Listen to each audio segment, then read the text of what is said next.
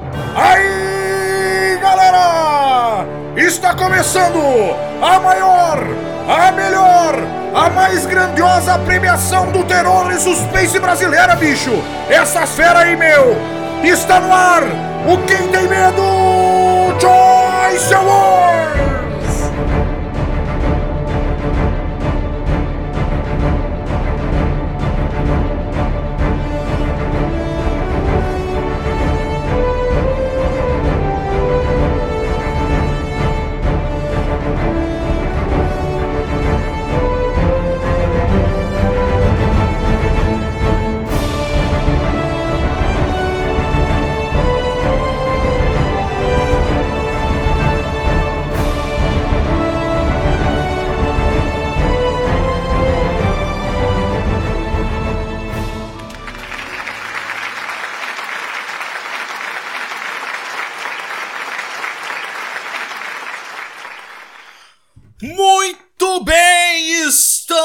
Começando a premiação, a primeira premiação do podcast da página Quem Tem Medo, que é o Quem Tem Medo Choice Awards.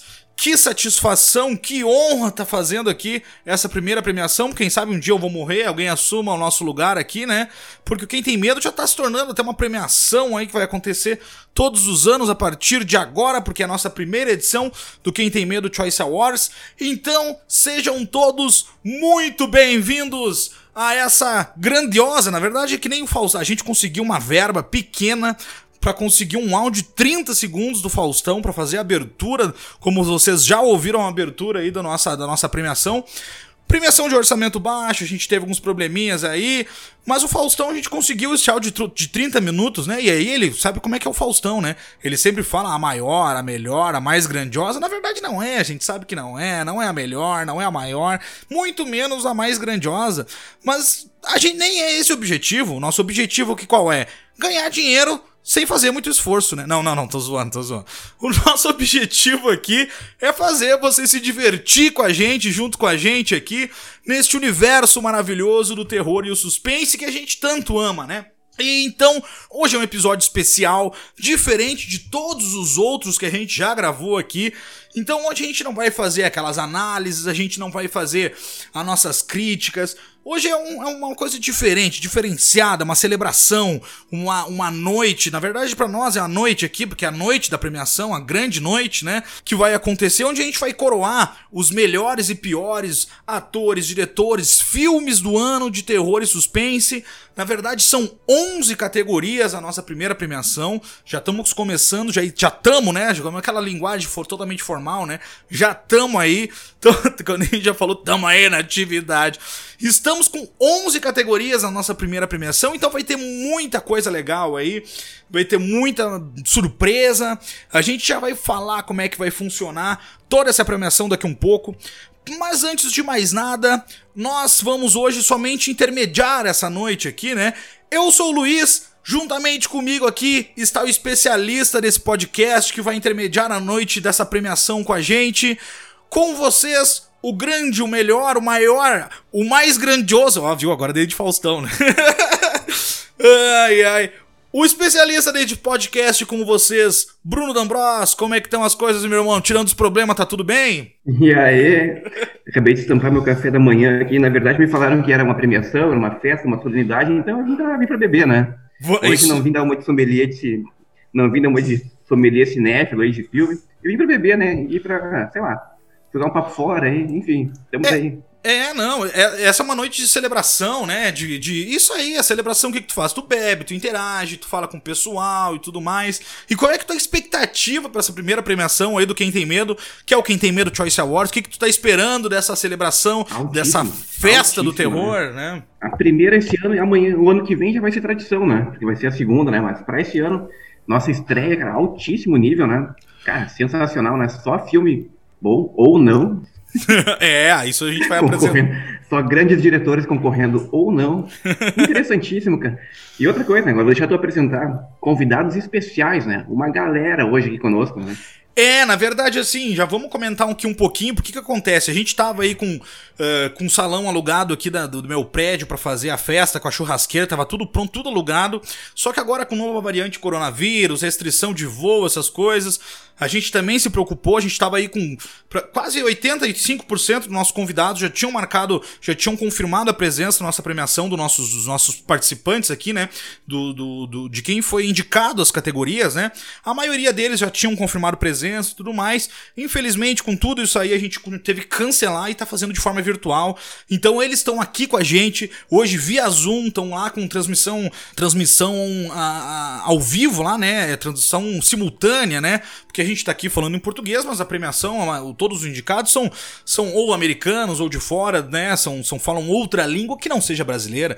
Então estamos aqui, aqui Megan Fox está aqui ao vivo. Hi Megan! Hi! E, e, que a Megan Fox, nossa amiga, né? Pra quem já escuta o podcast, já sabe, a gente já conversou, trocou mensagem. Toda vez que a gente fala com ela aqui, a gente manda para ela, a gente conversa. Então a gente tá aqui com alguns convidados, algum não, 80% também tá aqui com a gente, via Zoom, fazendo uma transmissão simultânea. Uh, isso que é legal, pelo menos, da tecnologia, né? Então, uh, vamos falar como é que vai funcionar mais ou menos essa noite aqui. Porque assim, a gente é um. É um uh, a gente não é, é, aquela coisa marmelada, né? Não, não. A gente, a gente tem jurados aqui nesse podcast, nessa premiação. A gente não simplesmente escolheu os filmes, a gente escolhe, a gente decide, né? Não, não é isso. A gente tem aqui os nossos jurados, a gente fez uma, uma avaliação criteriosa para escolher jurados para essa premiação, né? E a gente escolheu quatro jurados aqui e quatro jurados mais a gente, obviamente, né? Porque a gente também tem que votar, né? A gente pelo menos vai votar. Outra coisa também, daqui um pouco a gente tem uma surpresa, a gente vai chamar Olha aqui, deixa eu até tirar aqui. A interação, é. Muitas mensagens aí. O pessoal mandando muita mensagem. É, o pessoal mandando mensagem. E aí o, a Megan Fox me mandou um direct aqui agora, então é. é... Depois eu falo contigo, Megan. É, tradução simultânea, ela vai entender. É que cai, cai sempre ali no, naquele, outro, naquele outro espaço ali que não é o, o direto ali, porque a Megan Fox não segue ninguém, né? E como ela não nos segue, essa mensagem fica ali sem ser visualizada, sabe? Quando chega ali na. Fica bem à direita no Instagram ali, sabe? é, então eu tava falando dos jurados aqui, né? A gente escolheu quatro jurados aí que vivem o terror e o suspense, né? Que entendem muito do assunto. Então tá aqui com Mas a gente. Nossa mais do que nós. Isso é para entender mais do que nós não é fácil, porque a gente já falou, né? A gente sabe enganar bem o pessoal, né? E aí, hoje em dia, o que, o que, o que conta muito é saber enganar, né? Saber enganar já é meio caminho andado, né? É, vamos apresentar aqui os nossos, a nossa banca de jurados que faz, fez a votação junto com a gente, que votou aqui, que é a arroba aterrorizadas. É, a Ingrid, amiga dela lá na página da Aterrorizadas, elas têm uma página ali há um pouco mais de um ano, são lá do, do interior lado do Rio de Janeiro, e trazem esse universo do terror maravilhoso maravilhoso, cinema fantástico, com um olhar um pouco mais leve também, né? Que é o que é legal, mas tá cheio de opinião, informação. Uh, o Instagram delas é muito foda. Elas são uma dupla também, como a gente aqui, né? Aquela dupla dinâmica, dupla de dois. Então uh, fazem um trabalho muito massa lá. Eu acho que elas também são que nem da velha guarda, que nem a gente, assim, que gosta daqueles clássicos de terror, né? Claro que olha tudo, né? Principalmente os novos também, até porque a gente tem que se atualizar, né? Obviamente. Tanto que essa premiação é somente do ano de 2021, de filmes lançados em 2021. Mas eu acho que elas são. que elas gostam muito da, da, daquelas, daqueles clássicos e tal. Que nem a gente, né? Que gosta mais dos clássicos do que os novos. Não sei, não sei. Depois e fazem eu... postagens muito inteligentes, né? Eu ia falar isso, né? Não é aquela, aquele tipo de postagem lá que a gente tá de saco cheio de falar que a galera, e aí, qual a sua nota sobre esse filme? Não, isso não tem lá, isso não tem lá.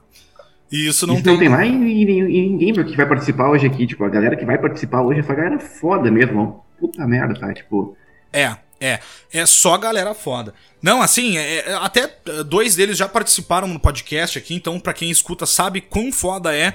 Por exemplo, Eduardo Ítalo, que tem um baita Instagram, uh, que faz críticas, análises, principalmente desses filmes lançamentos que estão saindo no cinema, em streaming.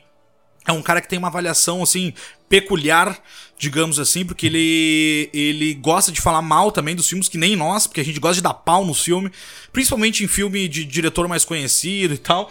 Então o Eduardo Ítalo faz isso muito bem, e ele tem um Instagram lá cheio de de crítica, de análise foda, porque ele é muito foda. Então siga lá também, arroba Eduardo Ítalo. Tem também o Ulisses Wonderland. O Ulisses participou com a gente aqui do episódio do, de John Carter. O cara que já foi no show do próprio John Carter nos Estados Unidos. Então, o cara que viveu isso um pouco. O cara que viveu os Estados Unidos trouxe para nós coisas, informações muito fodas no episódio John Carter. Enciclo, uma enciclopédia, né, cara? Do terror, cara. Uma metralhadora de informação. O cara que. Sabe aquele cara que é tão inteligente que a cabeça é tão rápida que a boca não consegue acompanhar a velocidade do cérebro? É o Ulisses. A, a, boca não consegue acompanhar a velocidade, é muito rápido o cérebro, muita informação, muita coisa processando e a boca não acompanha de tanta informação.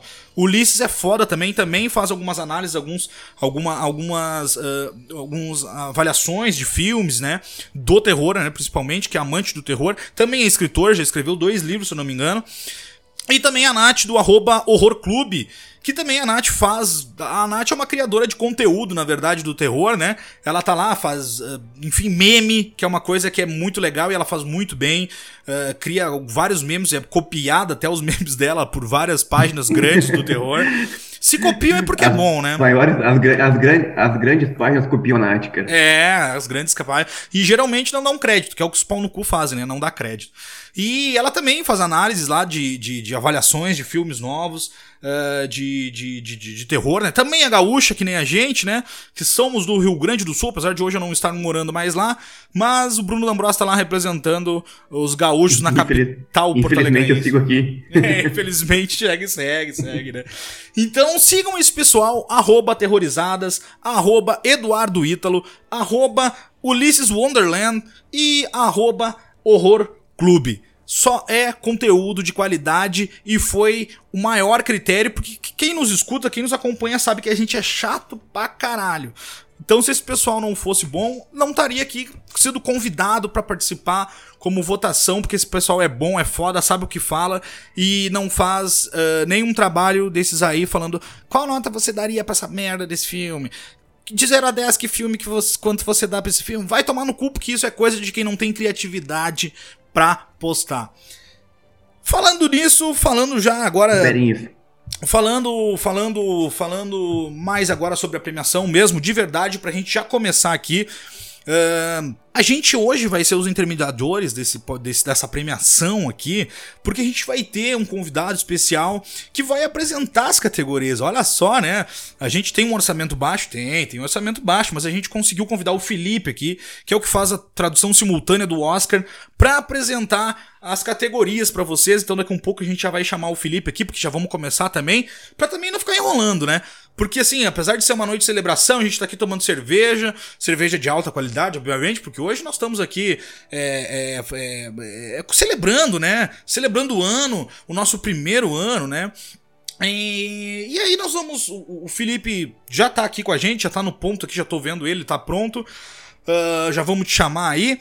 Mas assim. Uh, né, eu não sei, cara, eu tô emocionado, até, até embargo a voz um pouco, não, não, assim, me desculpem se eu me emocionar, se eu me embargar, porque é um ano, a gente tá num ano difícil, não tá fácil para ninguém, mas é um ano que foi o ano que a gente começou, né, justamente talvez por causa da pandemia que a gente começou a fazer essa porra aqui, né. Não, e falando sobre o Felipe, né, o Felipe agora vai apresentar para nós, aí, o Felipe fala vários idiomas, né, ele, ele tem um sotaque às vezes um pouco carregado, né, justamente por isso, né, é aquela coisa, aquela bagagem, né, o cara que fala muitos idiomas, às vezes ele tem um sotaque um pouco mais carregado, mas ele é brasileiro.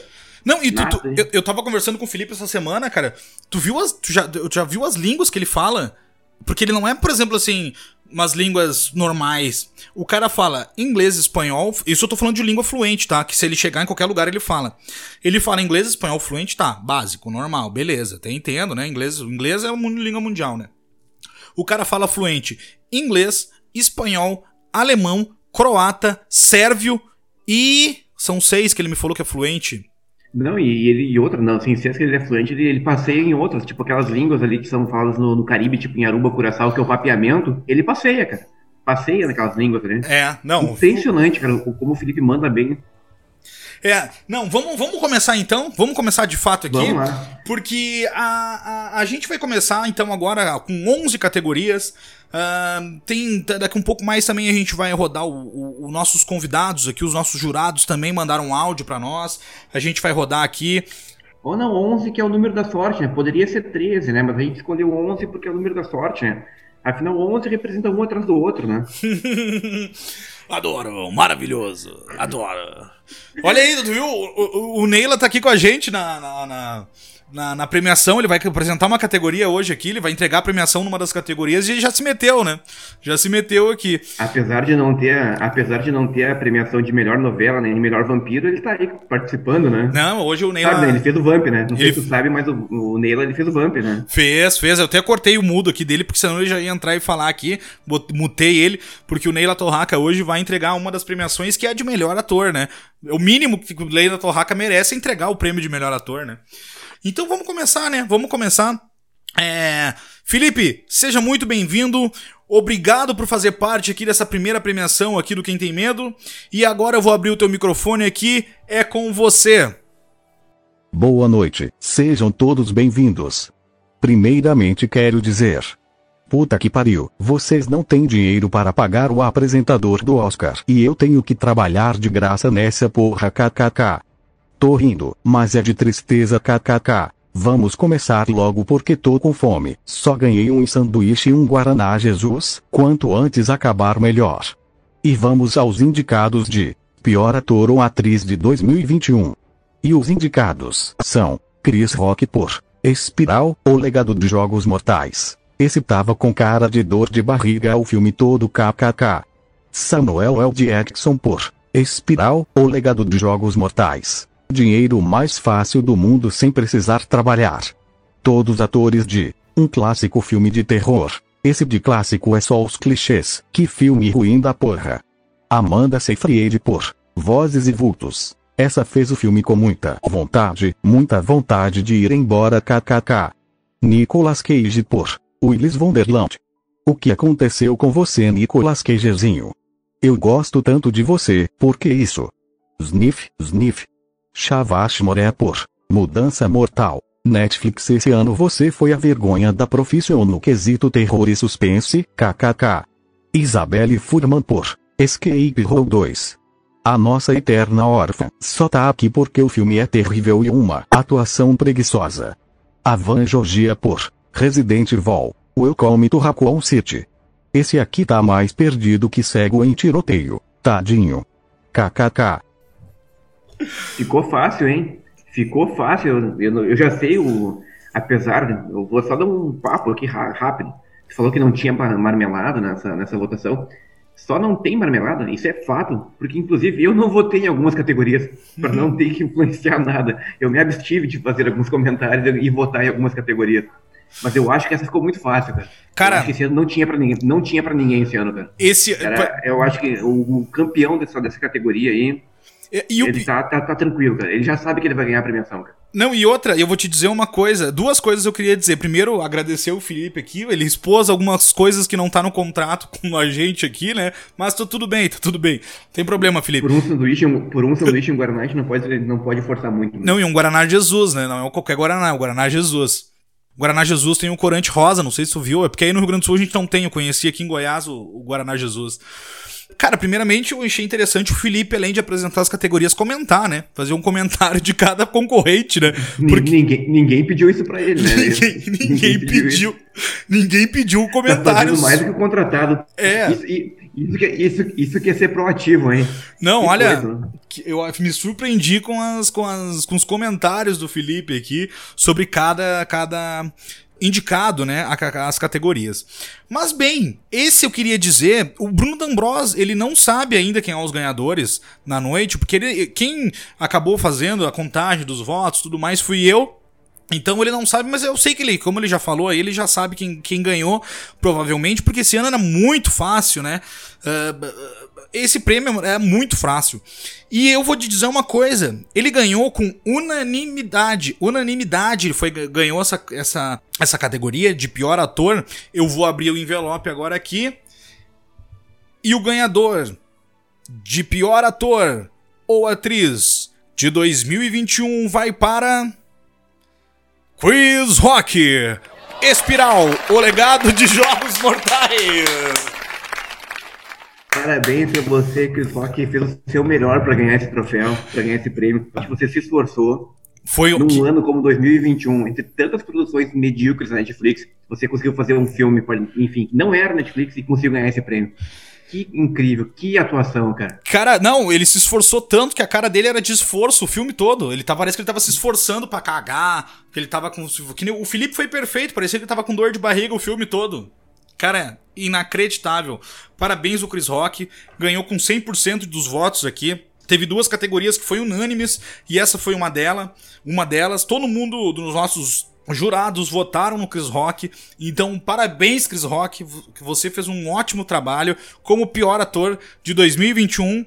E eu queria já dizer, ele tá rindo lá, porque ele tá achando que é brincadeira, ele, ele tá com a gente aqui, e ele tá rindo achando que é uma piada, e não é piada, Chris Rock. Você foi o pior ator, você é um bosta quando fora da comédia. Parabéns. Eu ia falar que que ele podia, a gente podia indicar, enfim, o Chris Rock poderia fazer um se viesse no futuro um Todo Mundo em Pânico, né, novo, né, mas eu não vou indicar o Chris Rock para um novo Todo Mundo em Pânico, porque ele certamente ia estragar aí o legado do, do filme, né.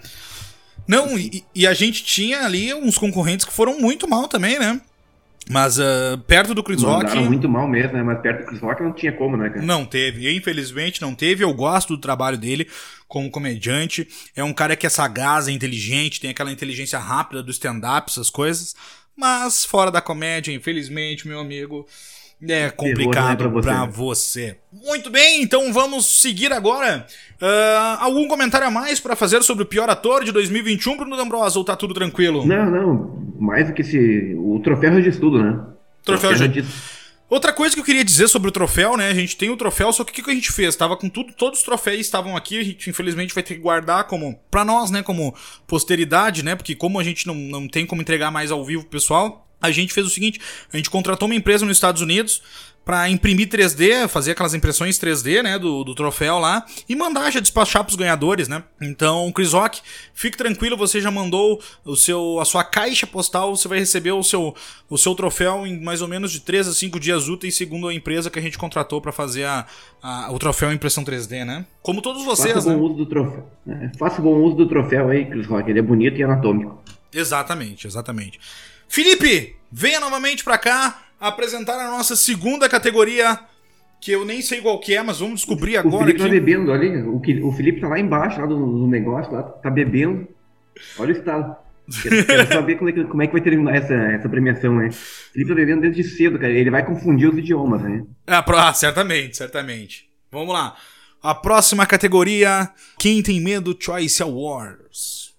E vamos ao prêmio Revelação do ano. Aqui é só a galera com potencial para o futuro. Todos em seu primeiro ou segundo trabalho como diretor. Muito melhor que diretores já consagrados e fizeram muito melhor que um filme que começa com Mara e termina com Lirino. KKK. E os indicados são Aneesh Chaganti por Fuja, Nia da Costa por A Lenda de Candyman.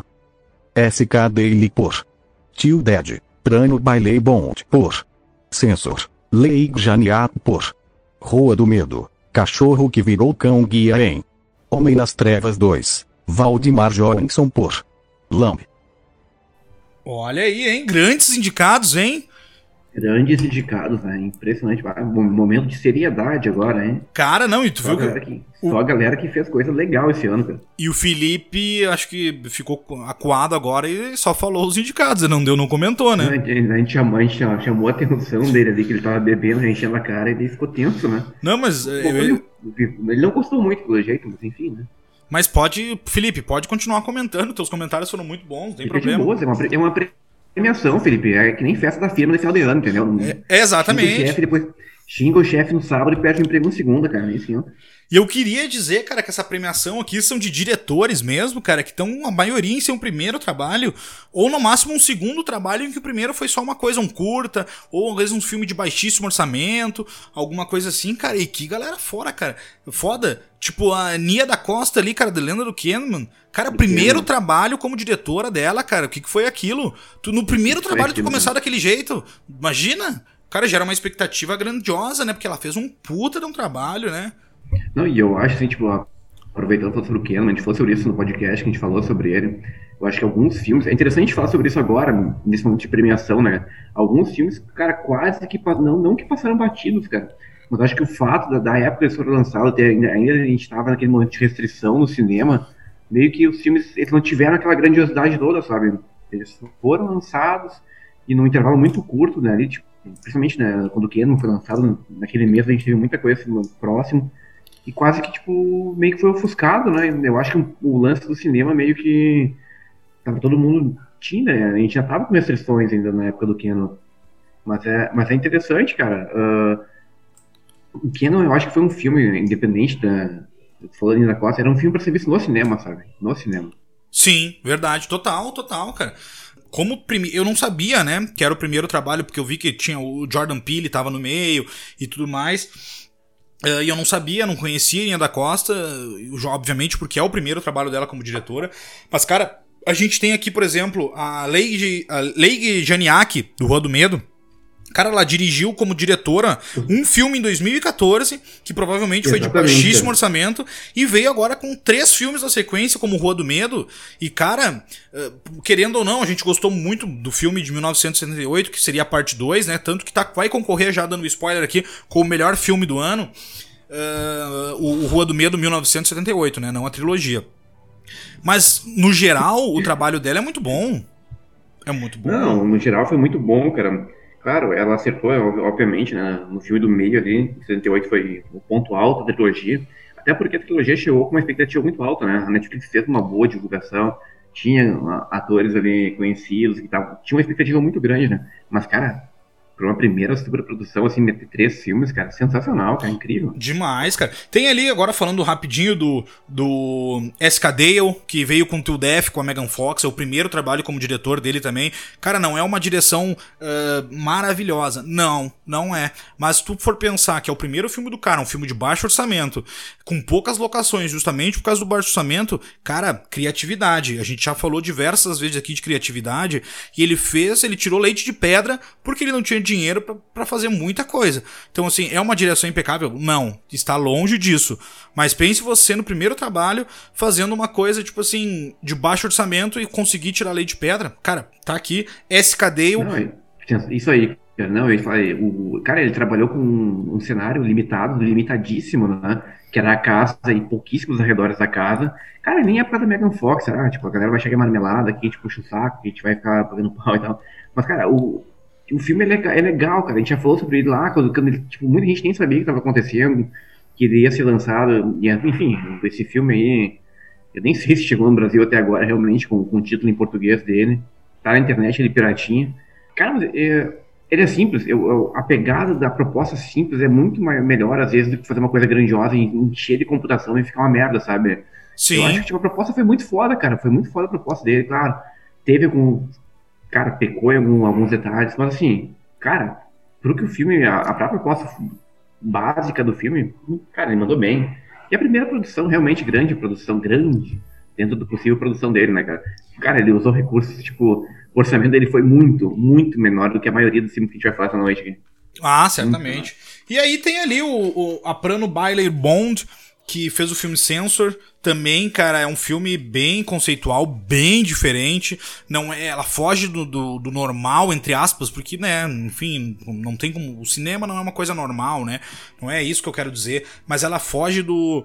do, do, do convencional. Da, do convencional, exatamente. Traz uma coisa exatamente. Traz coisas bizarras, porque é o segundo filme dela também. O segundo filme da mesma forma.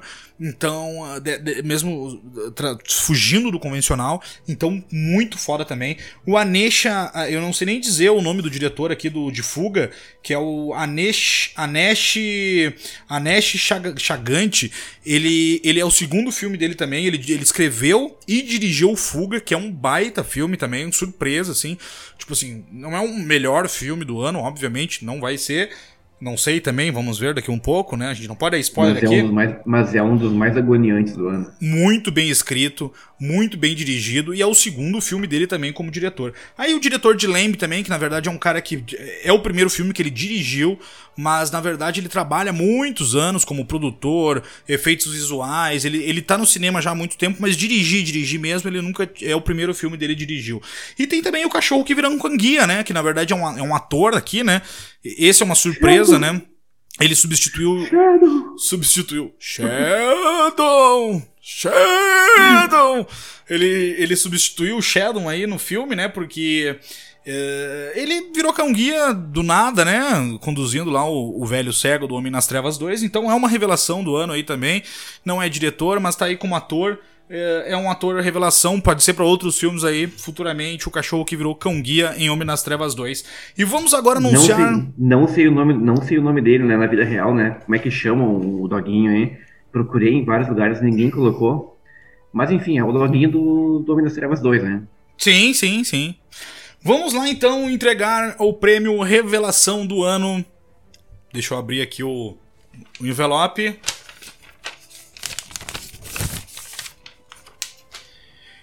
E o prêmio Revelação do ano vai para. Leig Janiak, Rua do Medo!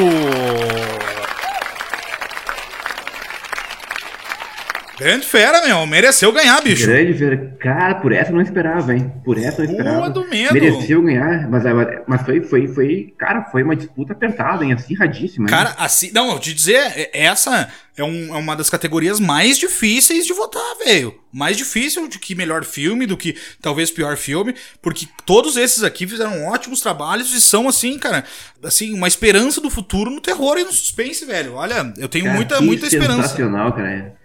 Parabéns pra ela. Parabéns. Cara, incrível. Ela Parabéns. tá aqui. Ela tá aqui com a gente, velho. Tá emocionada, tá, tá emocionada. Tá emocionada. Peço desculpa, vou, até, vou até aproveitar para pedir desculpa para ela aí, porque quando o Rua do Medo saiu ali, eu, a, a, parte 1, eu, fui, eu fiz uma crítica muito pesada. Depois, quando saiu a parte 2, eu me redimi. E quando chegou a parte 3, eu comecei a dar pedrada de novo, novamente. Mas, enfim, né? Ela acertou mais do que errou aí, apesar de eu não ter gostado do, do primeiro e terceiro filme, não ter gostado muito. Mas o no contexto todo, ela mandou muito bem, cara. Não. A, soma dos três filmes ali foi muito boa, cara.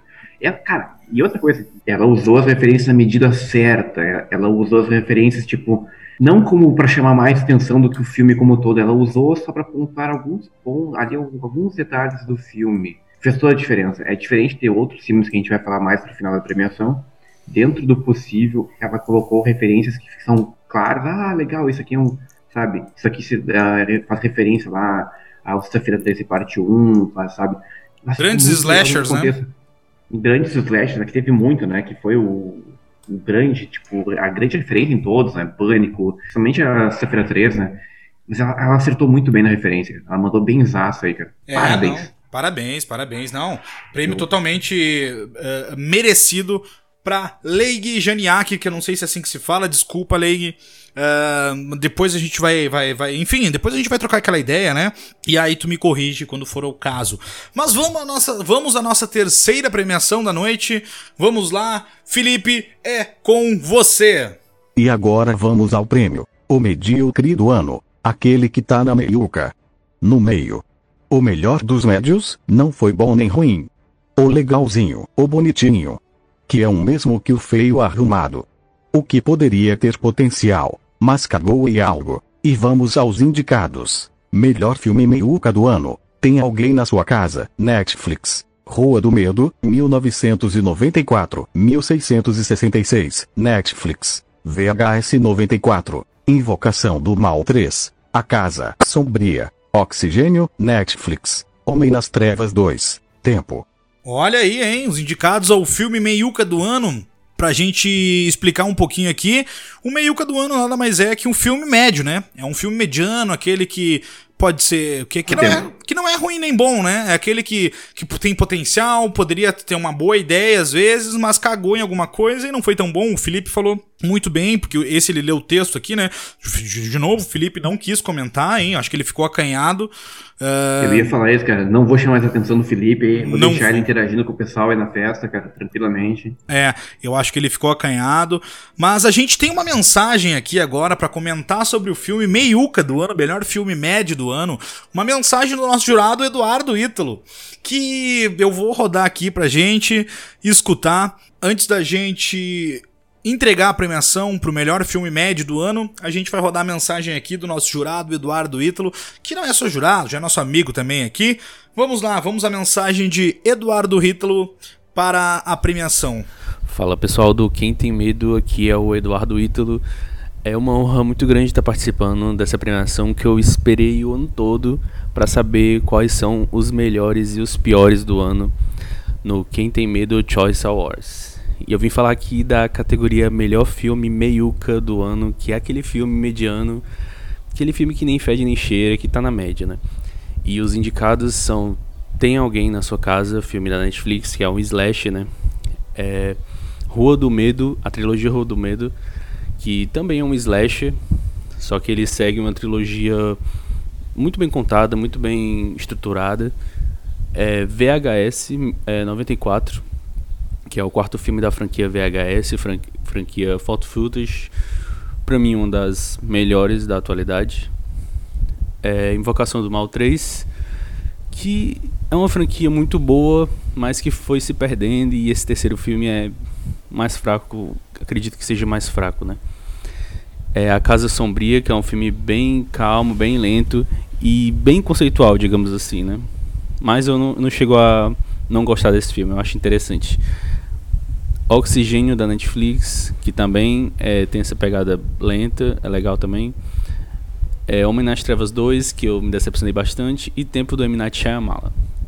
Bom, eu daria esse prêmio para VHS 94, porque é uma franquia que eu amo muito, apesar dos altos e baixos. Eu sei que tem muitas coisas nos filmes que são bem ruins assim, mas eu gosto muito da franquia e esse VHS 94 não chegou a ser um filme excepcional, só que eu gostei muito, eu me diverti. Realmente é um filme mediano e eu acredito que merece o filme de melhor filme meiuca, o prêmio de melhor filme meiuca desse ano. Valeu, pessoal. Eduardo Ítalo sendo cirúrgico nas Eduardo palavras. Ítalo. Não, Eduardo Ítalo sendo cirúrgico nas palavras, né, cara? Não, olha, é, eu não, não vai falar o quê, né? Não tem que falar mais nada depois dessa, dessa mensagem do Eduardo, que é foda pra caralho. Cara, obrigado a todos aí. Agora eu vou, já vou agradecer o Eduardo, porque agora é a hora da mensagem dele. Então foi muito foda. E essa eu queria dizer que foi muito apertada. Muito apertada essa votação. Não é que foi apertada. É porque o pessoal, ele. ele eh, os nossos jurados, cada um escolheu um tá? Cada um escolheu um aqui. Uh, e eu queria dizer o seguinte: quem decidiu essa premiação foi Bruno D'Ambros, que votou nessa categoria. Porque teve um empate. Teve, teve... É, o que, que Responsabilidade. Respons... Irresponsabilidade. É, porque o que acontece? Foi assim, ó. A gente teve um voto em Tem Alguém na Sua Casa, que foi do nosso grande Ulisses Underland, Wonderland, votou no Tem Alguém na Sua Casa. Eduardo Ítalo já falou que votou em VHS. A, a Ingrid da, da Terrorizadas votou em Oxigênio. Eu tô abrindo a votação do pessoal aqui, né? Ela é uma votação secreta, mas eu tô abrindo quando é apertada, justamente para achar que a gente não é imparcial, o que, que a gente escolhe, o que a gente quer. Não, não, longe disso. A gente, a gente é totalmente, uh, como é que eu vou dizer, sincero às nossas votações, nossos jurados e as escolhas. E quem decidiu o voto final foi o Bruno D'Ambros, que votou nessa categoria. Nem tava sabendo disso, cara. Nem tava Nem sabendo. tava sabendo que eu decidi. É, tu decidiu um voto porque tu teve o mesmo voto, em coincidência, da Nath, do arroba Horror Clube, e o ganhador da categoria Melhor Filme Meiuca do ano vai para Rua do Medo, 1994 e 1666. Leig Geniac aí de novo, hein? Me é... emocionei tanto que deixei cair no chão, vamos colocar ele no lugar de volta, hein? Aí. É, na verdade, assim, é, o, o 1978 não tá na, na, na, nessa lista, né? Sim, só o 94 e o 66. Mas como a gente achou eles filmes médios, a gente botou na, no, no, na lista de melhor filme médio do ano, né? E aí o Bruno D'Ambrosio teve o mesmo voto, como eu falei, da Nath do Horror Clube e acabou ganhando essa categoria bem apertada, né? Bem apertada, porque realmente era difícil de votar nessa categoria, porque uh, uh, filme... Era difícil, né? Assim como o pior filme do ano, teve vários filmes médios também, né? E teve vários filmes que a gente nem colocou, justamente teve filme... filme o pior filme, filmes médios, foi, teve muito mais do que filme bom esse ano, infelizmente, né? Então. Muito mais, principalmente na Netflix aí. Parabéns, Netflix. É, parabéns. Daqui a um pouco vem as críticas na Netflix aí. então é isso. Cara, mas, mas eu vou falar assim, ó, agora eu te interrompi, cara. Eu, eu jurava que quem fosse ganhar fosse o VHS, cara. Eu achei que, tipo, eu que a maioria fosse votar no VHS, cara. Eu, eu... achei. Mas eu, eu pendi pro Rua do Medo, assim, tipo, porque, porque eu sou doente, cara, e por, por algum motivo, porque só o universo sabe, cara, eu achei o VHS muito bom, cara de coragem de votar para filme meio, cara. É, Só é, por isso. Eu acho que foi. Eu, eu acho que a tua, tua decisão também foi essa. Eu acho que tu não quis. Eu ia te falar, porque eu acho que tu não votou no VHS porque tu achou ele mais bom do que ruim, né? Eu achei ele mais bom do que ruim, cara. Eu acho que, tipo, eu fui uma das pessoas mais empolgadas com o VHS. Né? Eu acho que até fiz uma, a gente fez uma postagem sobre o VHS. Cara, eu não sei te dizer a minha ligação com o VHS, não sei te dizer, mas eu lembro que desde o primeiro filme eu gostei. Sim, franquia mais do, do, segundo mais do segundo do que do, do primeiro, mas não só sou eu, cara, uma galera. Eu também, eu prefiro, prefiro o segundo também. Mas o. Cara, eu achei legal o 94, eu acho que ele chegou numa uma época legal. Eu gostei de ter assistido, cara, tem umas partes muito legais, porque o VHS ele não poupa, né? Ele não, não, ele não tenta, sabe, dar uma, passar a mão na cabeça de ninguém, cara. Ele joga, a galera joga as ideias ali dentro, cara, supera, é isso aí, ponto, sabe? Tipo, o outro gosta, não gosta. E eu acho que eles jogaram muita coisa, eu acho que dentro das histórias ali, eles acertaram mais, sabe, do que alguns errinhos que teve. Teve várias as histórias que tem dentro ali, né, que são mais de uma normalmente no VHS. Sim. Abordaram temas muito atuais, né, a gente até falou sobre isso, tipo, lances supremacistas lá, caipiras, então, uh, cara, eu achei muito legal. Mas, cara, é porque eu gosto de, de filme alternativo, eu gosto de filme B, eu não consegui votar nele pra, pra mediano mas também não conseguiria votar nele para melhor do ano, então eu botei o Rua do Medo ali, enfim. Não, é, e, tá, e, e, e, também tá tudo bem, tá tudo certo, porque o Rua do Medo, uh, o 94 e o 66, eles foram filmes realmente, pra, na nossa opinião, medianos. Uh, tem muita gente que considera o 66, por exemplo, um baita de um filme. A gente já não considerou aqui, né?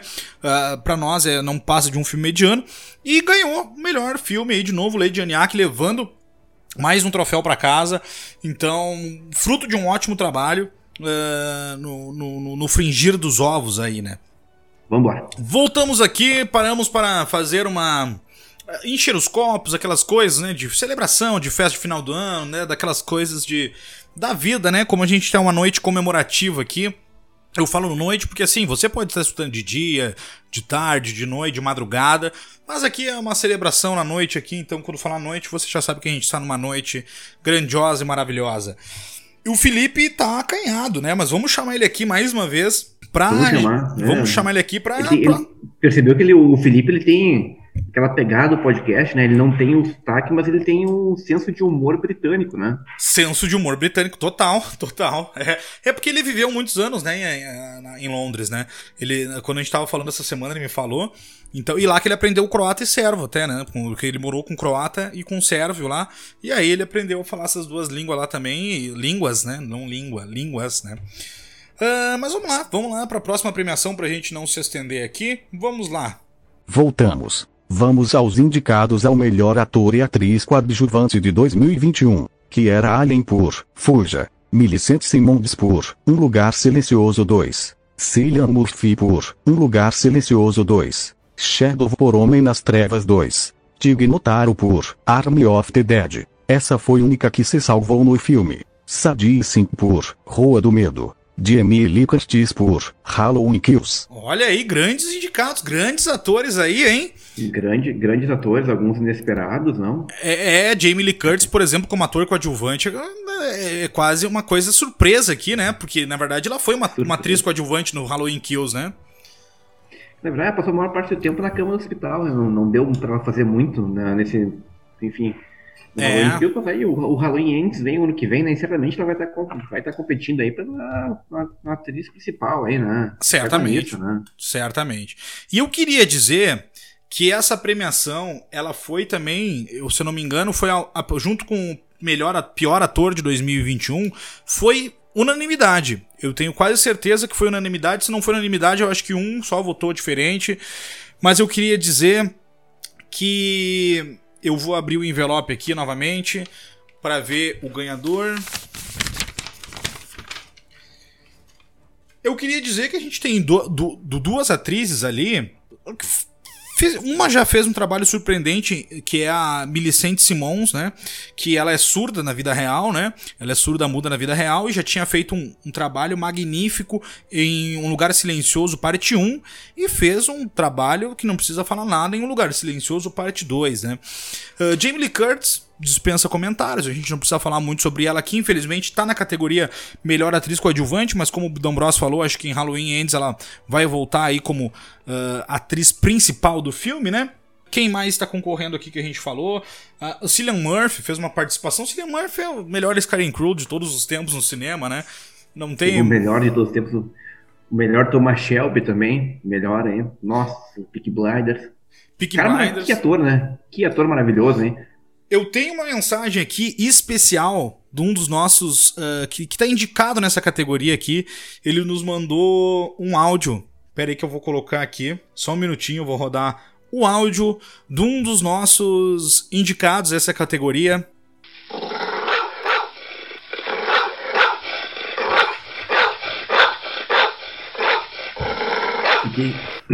Essa é a mensagem do Shadow, que tá fiquei, concorrendo. Fiquei emocionado. Fiquei emocionado, cara. Fiquei emocionado. O Shadow também tá emocionado, né? Cara, e outra, o Shadow tá sempre de bom humor, né, cara? Tá. Parece um labrador, né? Não parece um Rottweiler, né? Não, ele, ele, ele era um. Ele, ele foi o segurança, né, da Fênix, né, nesse filme, no Homem nas Trevas 2, mas acabou falecendo na, na, metade do filme, ali, um pouco antes da metade. Infelizmente, o Shadow fez um ótimo trabalho como cachorro, né? Até porque ele é um cachorro, mas. Ele fez um ótimo trabalho como ator.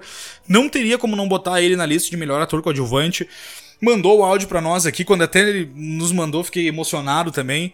Uh, chegou a até dar uma embargada na voz aqui, que é difícil a gente conseguir, às vezes, mensagem dos, dos, dos, atores e tudo mais, né? A gente vai rodar depois mais alguns aqui, mas eu já queria deixar essa mensagem do Shadow para nós aqui na premiação Quem Tem Medo Choice Awards.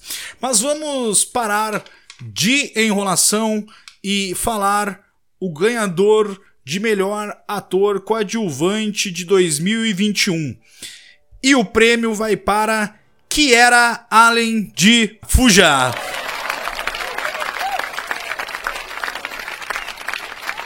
Atriz, se eu não me engano, é a primeira, primeira, o primeiro trabalho dela como atriz. E ela é uma cadeirante no filme, no meu filme Fuja.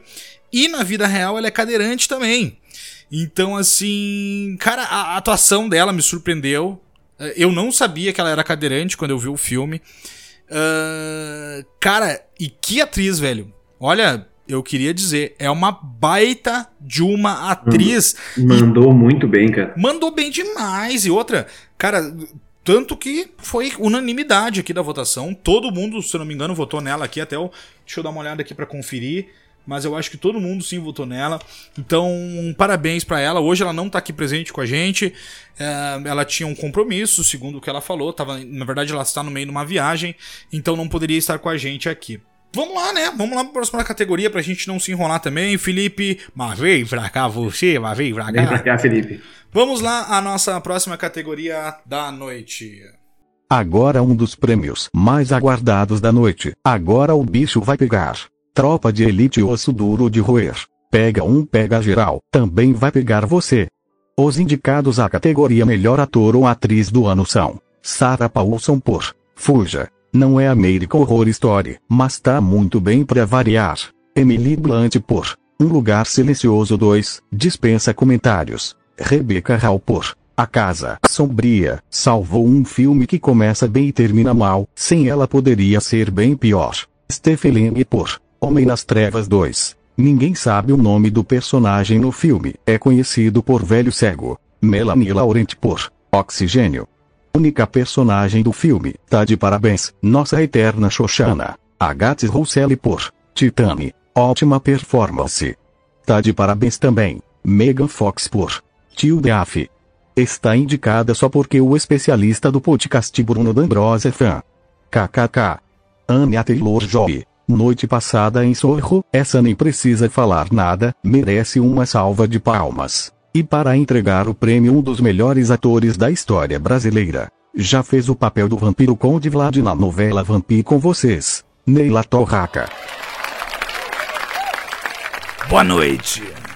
Primeiramente, eu queria agradecer o convite de vocês para estar aqui nesta noite maravilhosa. Adoro noites maravilhosas.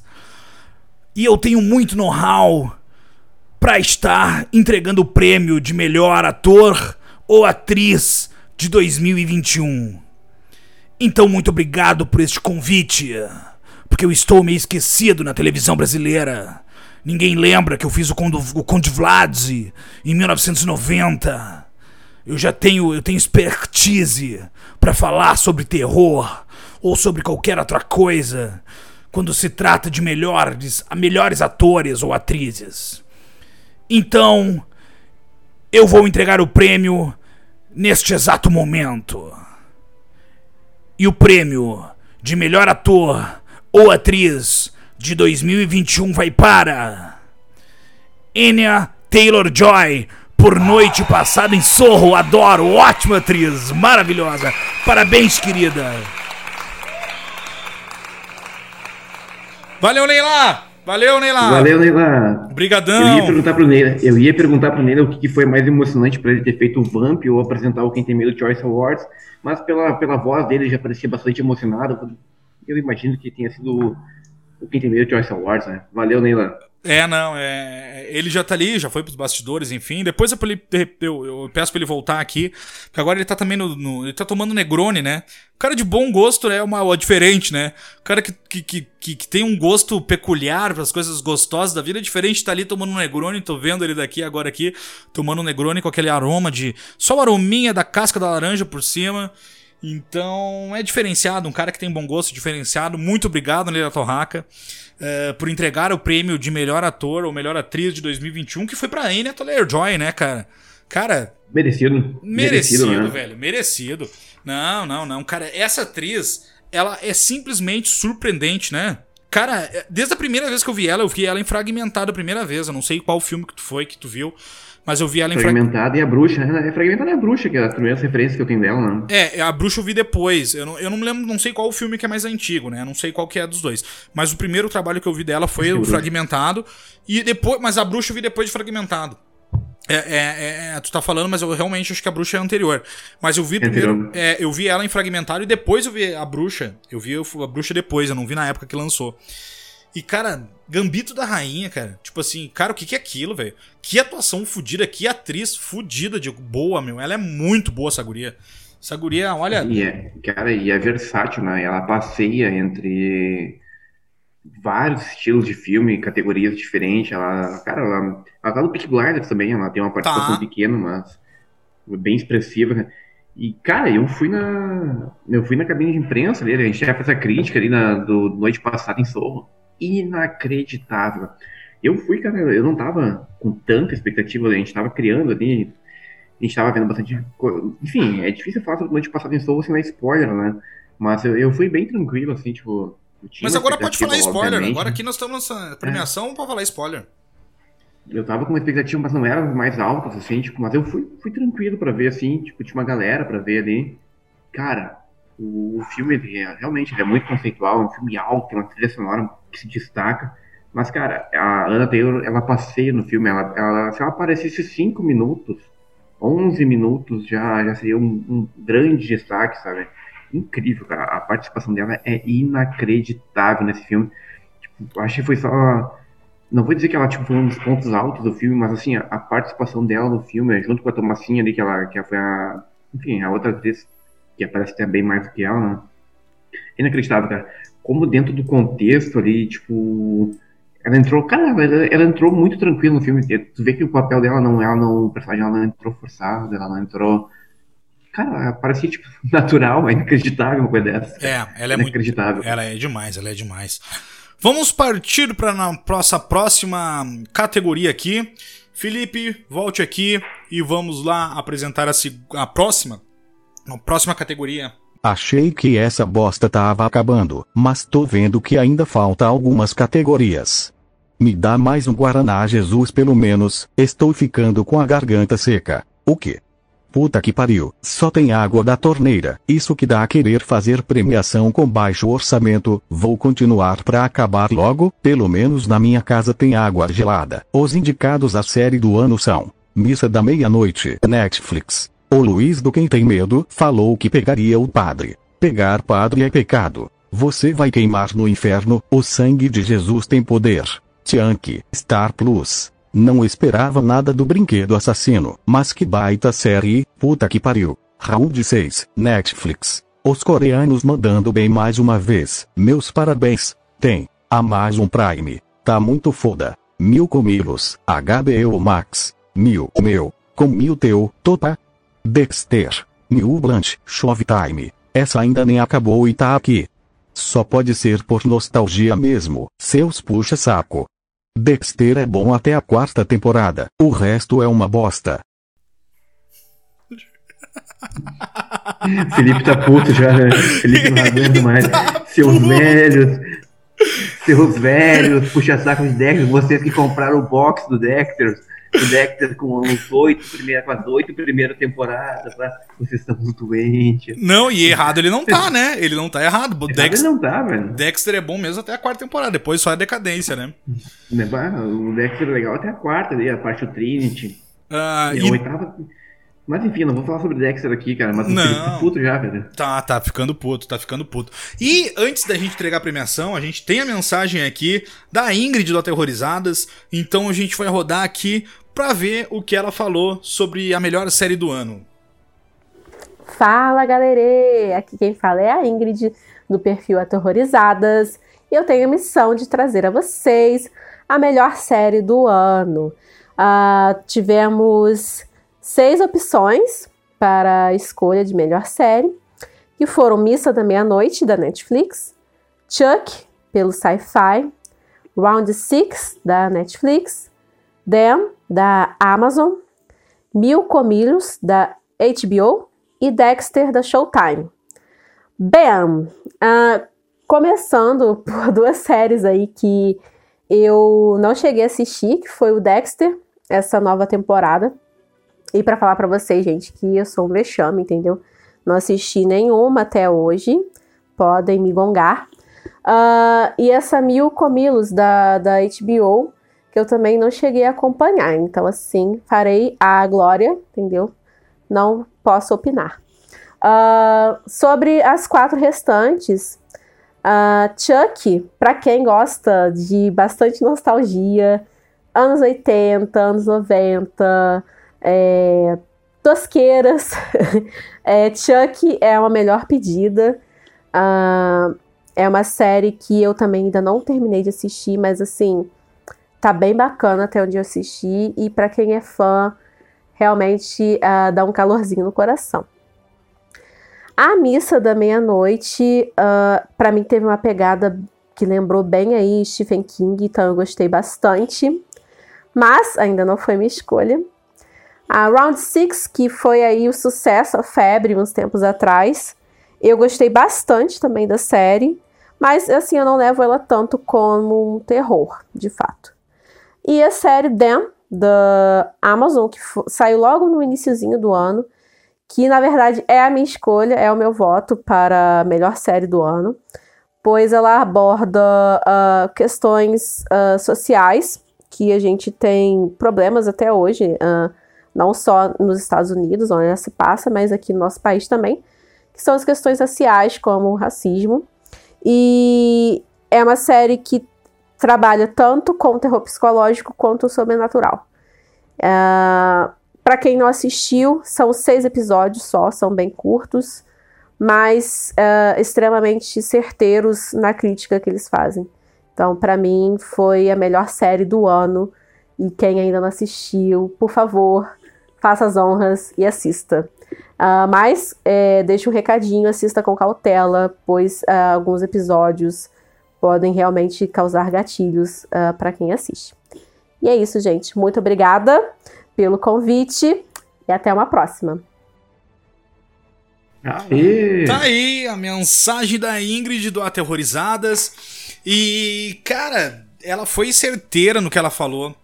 É, eu só até queria complementar, por exemplo, assim, eu vou te dizer que quem decidiu foi a gente também, porque deu empate técnico. Essa categoria deu empate com os nossos quatro jurados. Cada um votou em, em, duas. Dois votaram numa série e dois votaram na outra. Bom, a Ingrid a gente já sabe que votou na Ten, né? Da, da Amazon Prime. E tem duas séries que são diferenciadas esse ano aí. É, justamente a Ten e Chuck por trazerem, abordarem uh, questões sociais, né? Uh, realmente o que ela falou, Ten tem cenas que, para quem que ela falou, né, que pode gerar gatilho e realmente uh, te dá raiva, te dá vontade de entrar na televisão e socar, sabe? Tipo assim, e, e, e tu querer fazer justiça com as próprias mães, com as próprias mães, às vezes, né? Com as próprias mãos. Porque, cara, tem cenas assim que te, olha, te, te pega e tu fala assim, puta que pariu, sabe? tipo assim, aborda muitas questões sociais, principalmente sobre racismo, né? Mas também tem a série Chuck, é, que aborda muita questão sobre bullying e uh, questões uh, LGBTs, né? É, que hoje é LGBTQIA+, enfim, uh, né, toda hora surge, uma, às vezes, né, uma nomenclatura diferente também, não sei nem se eu estou atualizado. Chuck também aborda questões sociais muito fortes sobre bullying e homossexualidade na adolescência. Enfim, a gente está em 2021 e a gente já tem que falar sobre a individualidade de cada um, né? Cara, é isso... inacreditável. A gente tem que comentar sobre isso. Né? Tipo, a gente não tá na Idade Média, a gente não tá, sabe? E a gente ainda tem que comentar sobre isso. a gente já tem que estar bloco ainda em retardado que vai lá na página encher o saco falar merda. É inacreditável coisa sabe?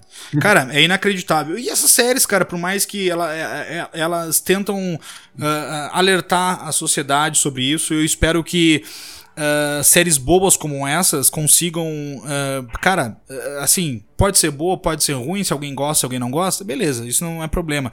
Mas, cara, se ela fizer um papel de alertar a sociedade sobre essas questões e, e, e, fazer alguém mudar de opinião, cara, para mim isso já vale, já vale como prêmio de melhor série do ano por já mudar o pensamento de algum ignorante, de algum idiota, de alguém que tem esses pensamentos supremacistas absurdos.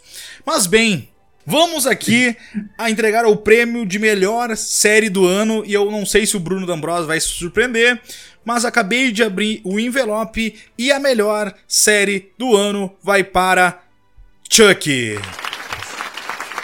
Parabéns, Charles Murray. Parabéns pro Chuck, cara.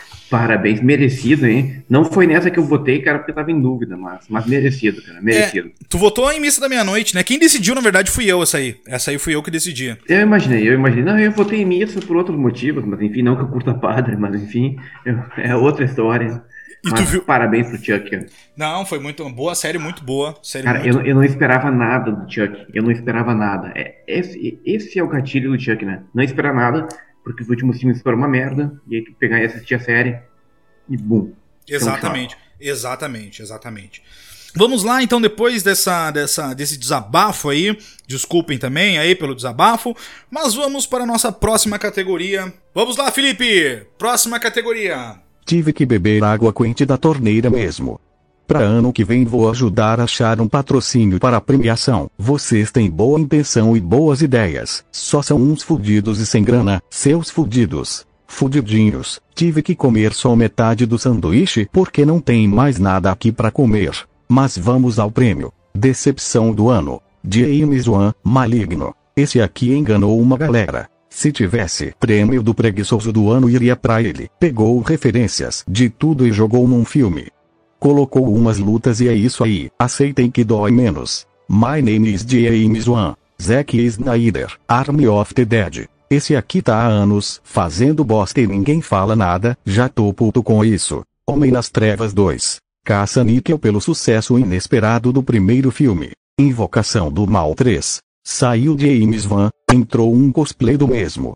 O Michael Chaves só lembra de imitar o An e esquece de fazer o resto. Netflix, com diversos filmes de terror e suspense bosta de 2021. Pode até perder a premiação, mas merecia ganhar. Merecia, kkk. Espiral, o legado de Jogos Mortais. Alguém esperava algo bom com Chris Rock de protagonista. Resident Evil.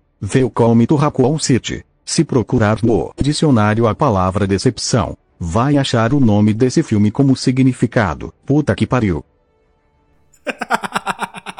Cara, que, que tensão. Cara. Tu, que tensão. tu viu com o Felipe? Que categoria mais apertada. Cara, o Felipe da... tá puto já, velho. O Felipe não aguenta mais essa merda, né? Então, ele começou a beber, ele começou a fazer umas piadolas ali no meio, né? Não, eu, o Felipe ele toma uísque, né? Que nem nós, né? Ele se transforma, né, cara? Quando, quando bota o gole de uísque na boca, é que nem o Clint lá nos Imperdoáveis, né? Tá bem o filme inteiro. Botou um gole de uísque, cara, se transformou, né? Impressionante, eu... Felipe. Mas, a... mas, mas, cara, eu, consigo, eu consigo entender o desespero do Felipe em apresentar eh, essa categoria em específico. A Nath do Horror Clube mandou a mensagem para nós também aqui para falar sobre a decepção do ano. Na verdade, a decepção do ano até queria explicar, por exemplo, assim, por que, que tem filmes como Invocação do Mal 3 lá como decepção? Bom, Invocação do Mal, a gente sabe que lá James Wan fez o primeiro e o segundo filme, que são muito bons. O primeiro é muito foda, o segundo já não é tão bom quanto o primeiro, mas enfim, aí é opinião, mas o filme é bom também. Mas agora é aquela coisa do, do, do James Wan, né? De fazer um, dois filmes da franquia e dar o famoso Vazares, né? De. Vazares. É, o que a gente já falou, né? Um cara inteligentíssimo, né, cara? Ele cria o troço, cria a franquia e depois sai fora e deixa feder, né? E o Michael Chaves, cara, nada mais é com um imitador do James Wan, né? Ele, ele tenta fazer o que James Wan já fez, Uh, de uma forma meio genérica, né? E não consegue, né, cara? Então, assim, cara. E vender, né? E vender no mercado negro, né? É, então, assim, cara, eu, acho que o Michael Chaves tem que tentar parar de imitar o James Wan, cara, e fazer a coisa uh, por ele mesmo, entendeu? E enquanto ele estiver na sombra aí do James Wan, cara, pra mim ele vai continuar um bosta. Então ele fez um filme bem meia boca, tá concorrendo lá sobre o, no meiuca do ano, porque é um filme bem médio mesmo, tem coisas legais, outras não.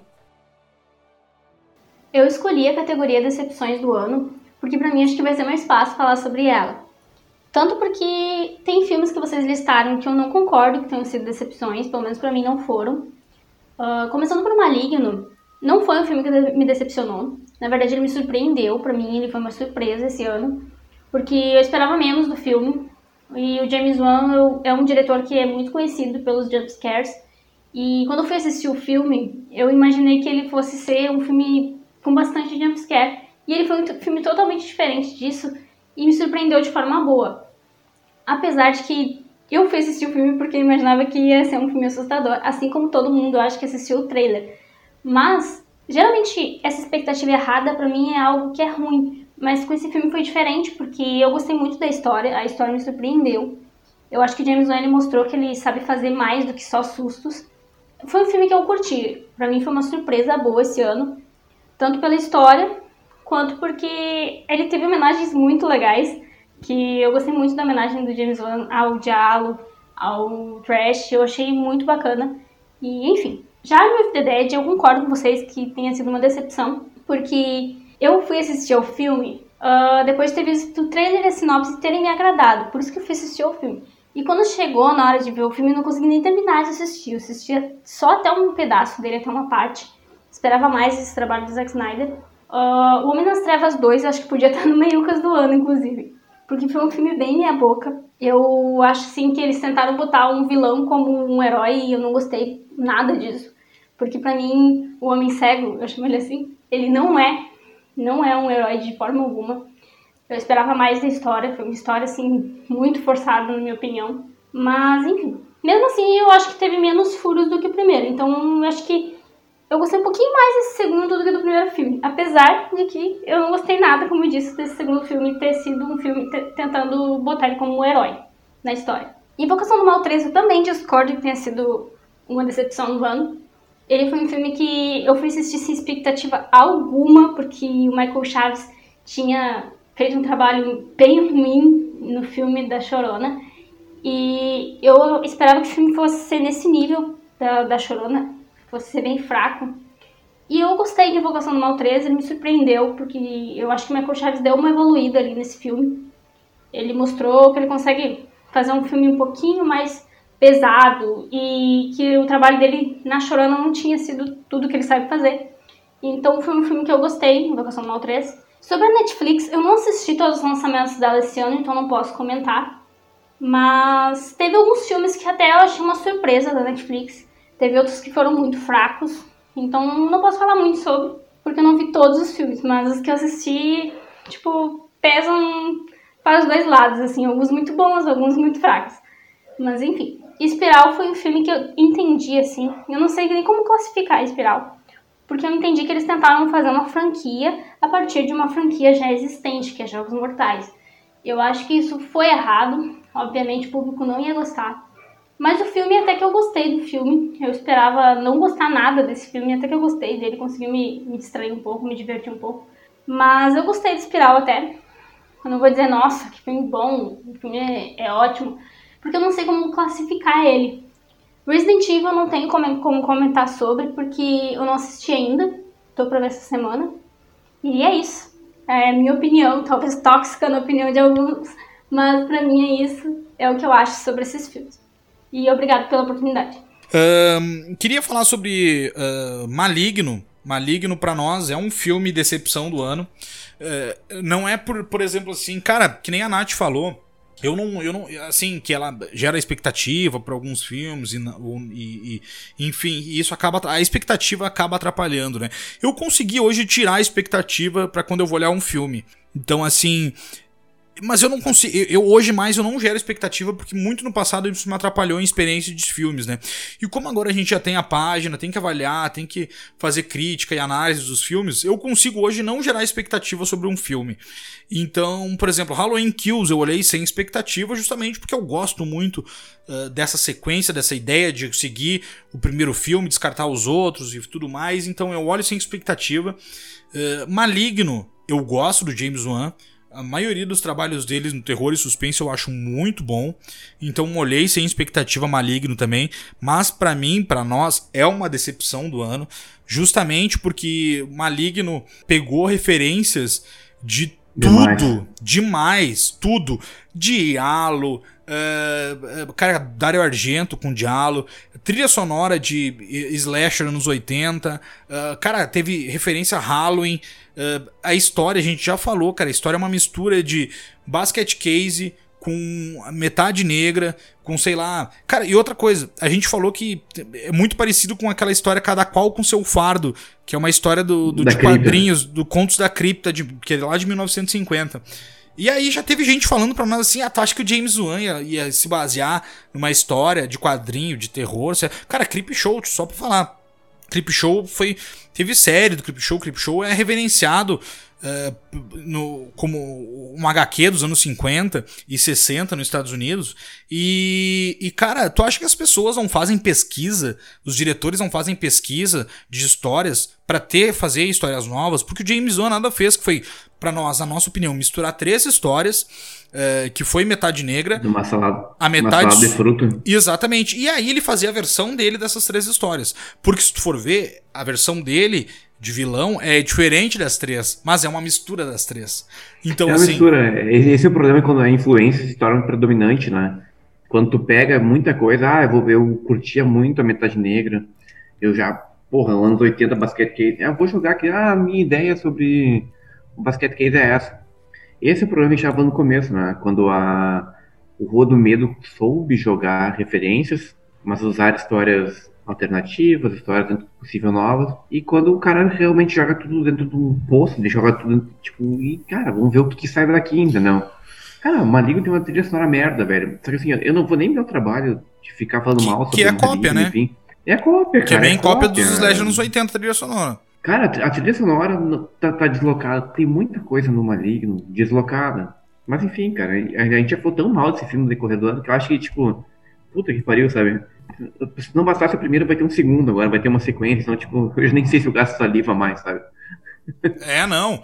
E, e aí, cara, aí eu acho que é a hora que o, bicho, que o bicho tem que pegar no filme, que é a hora que, tem, que ele sai do, do, te, do terror. É, que ele sai do terror ali, daquele, daqueles 30 minutos iniciais do filme, o filme se transforma num filme bizarro. E outra, por exemplo, assim, cara, tem coisas que o James Wan ele fez nesse filme Uh, que ele que não fez em outros filmes, por exemplo, uh, uh, cagar uma parte do roteiro para encaixar na história. Cara, o James Wan não faz Sim. isso. Cara, por exemplo, assim, tem uma parte do duas partes, tá? Que eu quero falar de Maligno. Que a gente não falou no podcast naquele episódio. Mas, por exemplo, assim, o que é fugir do roteiro para se encaixar na história? Tem uma cena que o policial, que é o, o, o, o Shaw lá, o policial que ecoa Shaw lá, o, o, investigador principal, ele vai atrás numa perseguição no, sobre o vilão. E ele tem uma cena de luta, assim, de perseguição e tudo mais. E aí, cara, tipo assim, a, o vilão deixa o cara vivo. Tá? Deixou o policial vivo, beleza. Sim, que é a parte que, a parte que ele tá em cima do carro ali, o carro velho lá, o carro antigo. É, exatamente. Aí deixa o cara vivo numa cena de luta, perseguição e tudo mais. Aí tá, a gente não sabe até então quanto a pessoa é. Tá, o vilão é habilidoso. Logo depois vem uma cena em que o vilão acaba matando acho que mais de 20 pessoas numa prisão. E, e, junto com policiais e tudo mais. Então, assim, cara, fugiu do roteiro ali, porque, cara, como é que ele não conseguiu ter capacidade de matar uma pessoa antes e depois matar 20 numa cena? Pra fugir, né? Não, ele, ele tava quadro numa série, depois ele virou, sei lá, o Exterminador do Futuro, entendeu? E, exatamente. E aí, se, se, pode acontecer isso? Sei lá, pode, mas aí não mostra nenhuma evolução do personagem do, do vilão, porque às vezes ó, o vilão é mais fraco, porque de repente no começo ele precisa de, de alma, ele precisa de carne, ele precisa de alguma coisa para se fortalecer. Mas não, não foi, isso não existe nesse filme. Não, o vilão simplesmente deixou o investigador vivo para se encaixar no roteiro, uh, para depois o investigador entrar em outras partes no final lá, mas é então sabe, e o James Wan não faz isso, velho, nos filmes dele. Não. Não, é que parece que o filme foi o filme foi gravado, construído em partes. O que parece? Parece que ele foi gravado em, em diversas tomadas e alguém montou o quebra-cabeça depois e tipo ficou faltando umas coisas tipo hello, isso aqui não, não faz parte desse mundo, sabe? Eu não sei, cara. Nos últimos podcasts que a gente falou, a gente falou acho que algumas três ou quatro vezes sobre James Wan. Eu acho que eu me abstive de falar em vários deles. Não gostei. Cara, eu tenho. Eu não gostei desse filme, cara. Eu não consigo gostar. Eu, tentei, eu assisti duas vezes. É incrível. Quando tu não gosta da primeira, tu espera um pouco, tu assiste de novo. Cara, eu consegui as duas vezes assistir essa porra e não gostar, sabe? E aí, quando eu assisti a segunda vez, eu pensei, cara, eu vou reassistir filmes antigos, cara, porque não é possível que eu, não tenha curtido Sendo que o Maligno teve tanta repercussão, cara. O Maligno, cara, teve muito auê na internet, cara. Teve. Pô, cara, o Maligno teve muito auê, cara. Eu pensei, cara, não é possível que eu, só eu que não tenha gostado disso. Eu também pensei a mesma coisa. Pro... E aí eu fui procurar, cara, não, pensei, cara, vou começar a reassistir, vou assistir outras coisas.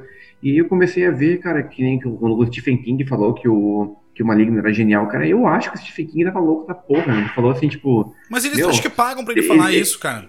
Ou ele tava zoando, cara, na boa, cara. Porque se eu tivesse escrito a metade negra, eu estaria zoando também, cara. É, não, então, eu, assim, eu também acho, cara, que foi uma piada que ele fez, porque o filme é uma, uma referência muito à metade negra. E que, e que, quase, e, que quase ninguém entendeu, entendeu? Sim, até porque assim, não é uma história muito conhecida, assim, né? Exatamente, cara. Eu acho assim, antes de você elogiar, sair, tipo, pagando pau pro maligno, cara, assista o Metade Negra, cara. Tá ali em alta qualidade na Darkflix. Se não tá na Darkflix, você vai encontrar no YouTube, em qualquer lugar ali, tipo tá na internet basquete case, cara. A tua sacada de botar o basquete case foi muito da hora, porque, cara, Maligno é um, mix, cara. É um mix de basquete case com metade negra do Stephen King, cara. E, cara, uns detalhezinhos extras ali, um toque de diálogo. Sem mais, cara, sem mais. Que custou 40 milhões. Não, e outra, e não tem problema, cara, ele, ele fazer isso. Cara, as pessoas são livres para fazer o que quiserem. Mas aí, cara, tipo assim. várias vezes, vai né? pro microfone e fala assim, cara, olha só, eu, eu, eu, eu fiz uma história, eu, eu, fiz um mix de algumas histórias que eu, que eu adoro. Eu botei uma referência do Diallo, de Halloween. A trilha sonora é totalmente baseada em filmes de slasher dos anos 80. Que nem, que nem o, que nem o Rodomedo. Exatamente. Então, cara, chega no microfone, chega na imprensa e fala esse tipo de coisa. Que aí tá, as pessoas vão saber. Mas não, entendeu? Não fala nada. Ele só fala que, ah, porque não sei o quê. Não, ah. tem, cara, tem, tem, tem um comentário no Twitter ali, tipo, ah, qual foi a sua referência? Perguntando pro James Oakley ali, tipo, qual foi a sua referência pro Maligno? Ah, é porque minha esposa trabalha, viu, pesquisou sobre casos específicos ali da medicina. E aí até um cara aqui do Brasil comentou, pensei que fosse metade negra. Cara, Parabéns para esse cidadão, que eu não vou lembrar o nome dele agora, mas sabe, cara, se tu botar metade negra, metade negra uh, e maligno no Google Twitter, você vai achar esse comentário. É Olha é aí. simples. Parabéns ao brasileiro cara, eu, aí, hein? Cara, eu pensei, tipo, cara, não é possível, tem que ter mais alguém que pensou a mesma coisa que nós, mas é isso, sabe? É um monte de referência num, num balde ali, o cara misturou e, cara, aceitem. E a galera comprou, sabe? Enfim, tipo, a, a gente tá irritado há meses com o Maligno. Eu acho que tipo, vai ter. Cara, o Maligno daqui a pouco vira uma franquia, igual a Invocação do Mal vai ter, sei lá. É, e ele vai vazar fora daqui um pouco, né? Talvez, cara, eu acho que, uhum. ele, que ele também participe do, do segundo, pra, porque teve muita parte da crítica que, que pegou pesado, né? Tem a crítica especializada, alguns pegaram isso, bem isso pesados. É legal, né? ele, ele, dividi, ele dividiu a opinião, né? Dividiu, dividiu, dividiu. É bem ame ou odeie, né? Mas enfim, é. vamos entregar a premiação, nem vamos nem falar dos outros aqui. E vamos entregar a premiação. Eu vou abrir um envelope agora aqui. E o prêmio de decepção do ano de 2021 vai para. Netflix, com todos os filmes de suspense e terror bosta de 2021. Parabéns, parabéns, parabéns, Netflix. Tu imagina que trabalho a Netflix teve que fazer para ser melhor que o James Wan, né? pra ganhar esse prêmio. É, e, e, a Netflix, cara, tem. Se tem uma coisa que eu queria falar, cara, é, cara, vai na qualidade e não na quantidade. A qualidade é muito melhor. Mas Sim, aí eu acho eu não que. Não aguento ele, mais, cara. Eles têm que, eu acho que, lançar tantos filmes por ano, alguma coisa assim, que só pode ser isso, velho. E aí eles acabam aceitando muita coisa bosta. Muita coisa bosta. De diretores aí, cara, que não mereciam estar tá no cu do cachorro e aceitam muita coisa bosta. E, cara, só pode ser isso. Só pode ser isso. Parabéns, Netflix, porque você fez muito filme não, bosta não é... de suspense terror Parabéns, esse Netflix. Cara, não é que a Netflix, cara, seja uma plataforma ruim, cara. Pelo contrário. Eu acho que dentro do que tá acontecendo, ela é uma das melhores ainda. Eu acho que a Netflix tem, tipo, de streaming é uma das melhores. Só que assim, pare com essa história de quantidade, cara. A gente não aguenta mais, cara. Agora até novembro, dezembro teve pouco. Mas o meio do ano era toda semana. Toda semana um filme merda, cara. Ninguém aguenta mais aqueles filmes ali, tipo, tem alguém na sua casa, tem, tipo, mudança mortal. Puta que pariu, velho. O, tem alguém não lança nada, fica... O, o, Tem Alguém na Sua Casa, ele podia ser um filme bem menor do que é. Uh, Cara, e, aí, aí que tu pensa, né? Eu acho que foi a pressa, né? Eu acho que foi a pressa ser. que estragou o filme, né? Mas, por exemplo, assim, cara, Ninguém Sai Vivo, Mudança Mortal, uh, aquele outro... Clássico uh, filme de terror italiano. Clássico filme de terror. Cara, é, é muito filme É incontável, bosta, cara. É muito filme ruim. Eu não vou nem lembrar agora, cara, porque é muito filme ruim. Mas não é que a gente é contra a Netflix. Cara, a Netflix manda bem, velho. Não, Rua do Medo. entregou lá o... Rua do Medo. Espreita do Mal. O Diabo de Cada Dia. Fuja. O cara, Diabo de o Cada Dia. O Diabo de Cada Dia, velho. O cara... O Diabo de Cada Dia, se fosse um filme de cinema, cara, seria um filme eternizado, velho. Ele seria, daqui a uns anos, seria um novo Donnie Darko, mas não, ele foi esquecido. Esse ano, cara, o Ataque dos Cães, com essa bosta de filme, de, de dublagem, tradução brasileira, enfim, não sei nem, nem dizer o que, que é, porque não era pra ter esse nome, que não é terror, mas assim, tipo, cara, o Netflix teve uns filmes muito fodas, cara. Só que no terror, no suspense, ela, tipo, ah, ela, ela pensou, tipo, vou lançar 90 filmes ruins que vai compensar, sabe? A galera vai assistir um por sexta-feira e já era. E, Zack, e Zack Snyder 90 milhões gastou pra fazer aquela porra daquele Army of the Dead, né? E o, depois o, o Army of, sei lá, Tiev lá, que o, sei lá, os ladrões lá, mas que, ladrões, não é, que não é terror, né? Mas que foi melhor que o, que o Claro, também. claro. Vamos lá para nossa próxima premiação, pra gente não. não nossa próxima categoria. Pro, pra Vamos gente lá. não se enrolar aqui também, né? Vamos lá. Agora a porra ficou séria. Chegaram as categorias mais aguardadas da noite. Agora é que o filho chora e a mãe não vê, a hora que a chinela canta. Vamos ao prêmio Melhor Diretor do Ano. E os indicados são Nia da Costa por A Lenda de Candyman, David Gordon Green por Halloween Kills, John Krasinski por Um Lugar Silencioso 2, Leigh Janiak por Rua do Medo, M. Night Shyamala Tempo, porque ele tá aqui. É o trabalho do ano ou histórico. Tempo é mais pra ruim que pra bom, mas não sou jurado, nem escolhi os indicados, então segue o baile. Edgar Vriguet por Noite Passada em Sorro. Prano Bailey Bond por Censor. Olha aí, hein? Grandes indicados a melhores dire... melhor grandes, diretor do ano, hein? Grandes indicados, hein? Que responsa, hein, cara? Que responsa. Eu tô aqui para te dizer o seguinte, cara. Teve três jurados que votaram no mesmo diretor. E vamos, sem se enrolar aqui, pra gente não se alongar, já vão abrir aqui o envelope. Eu acho, to... eu acho que todo mundo já sabe, mas enfim. O melhor diretor de 2021 vai para Edgar White, Noite Passada em Sorro. Parabéns, cara.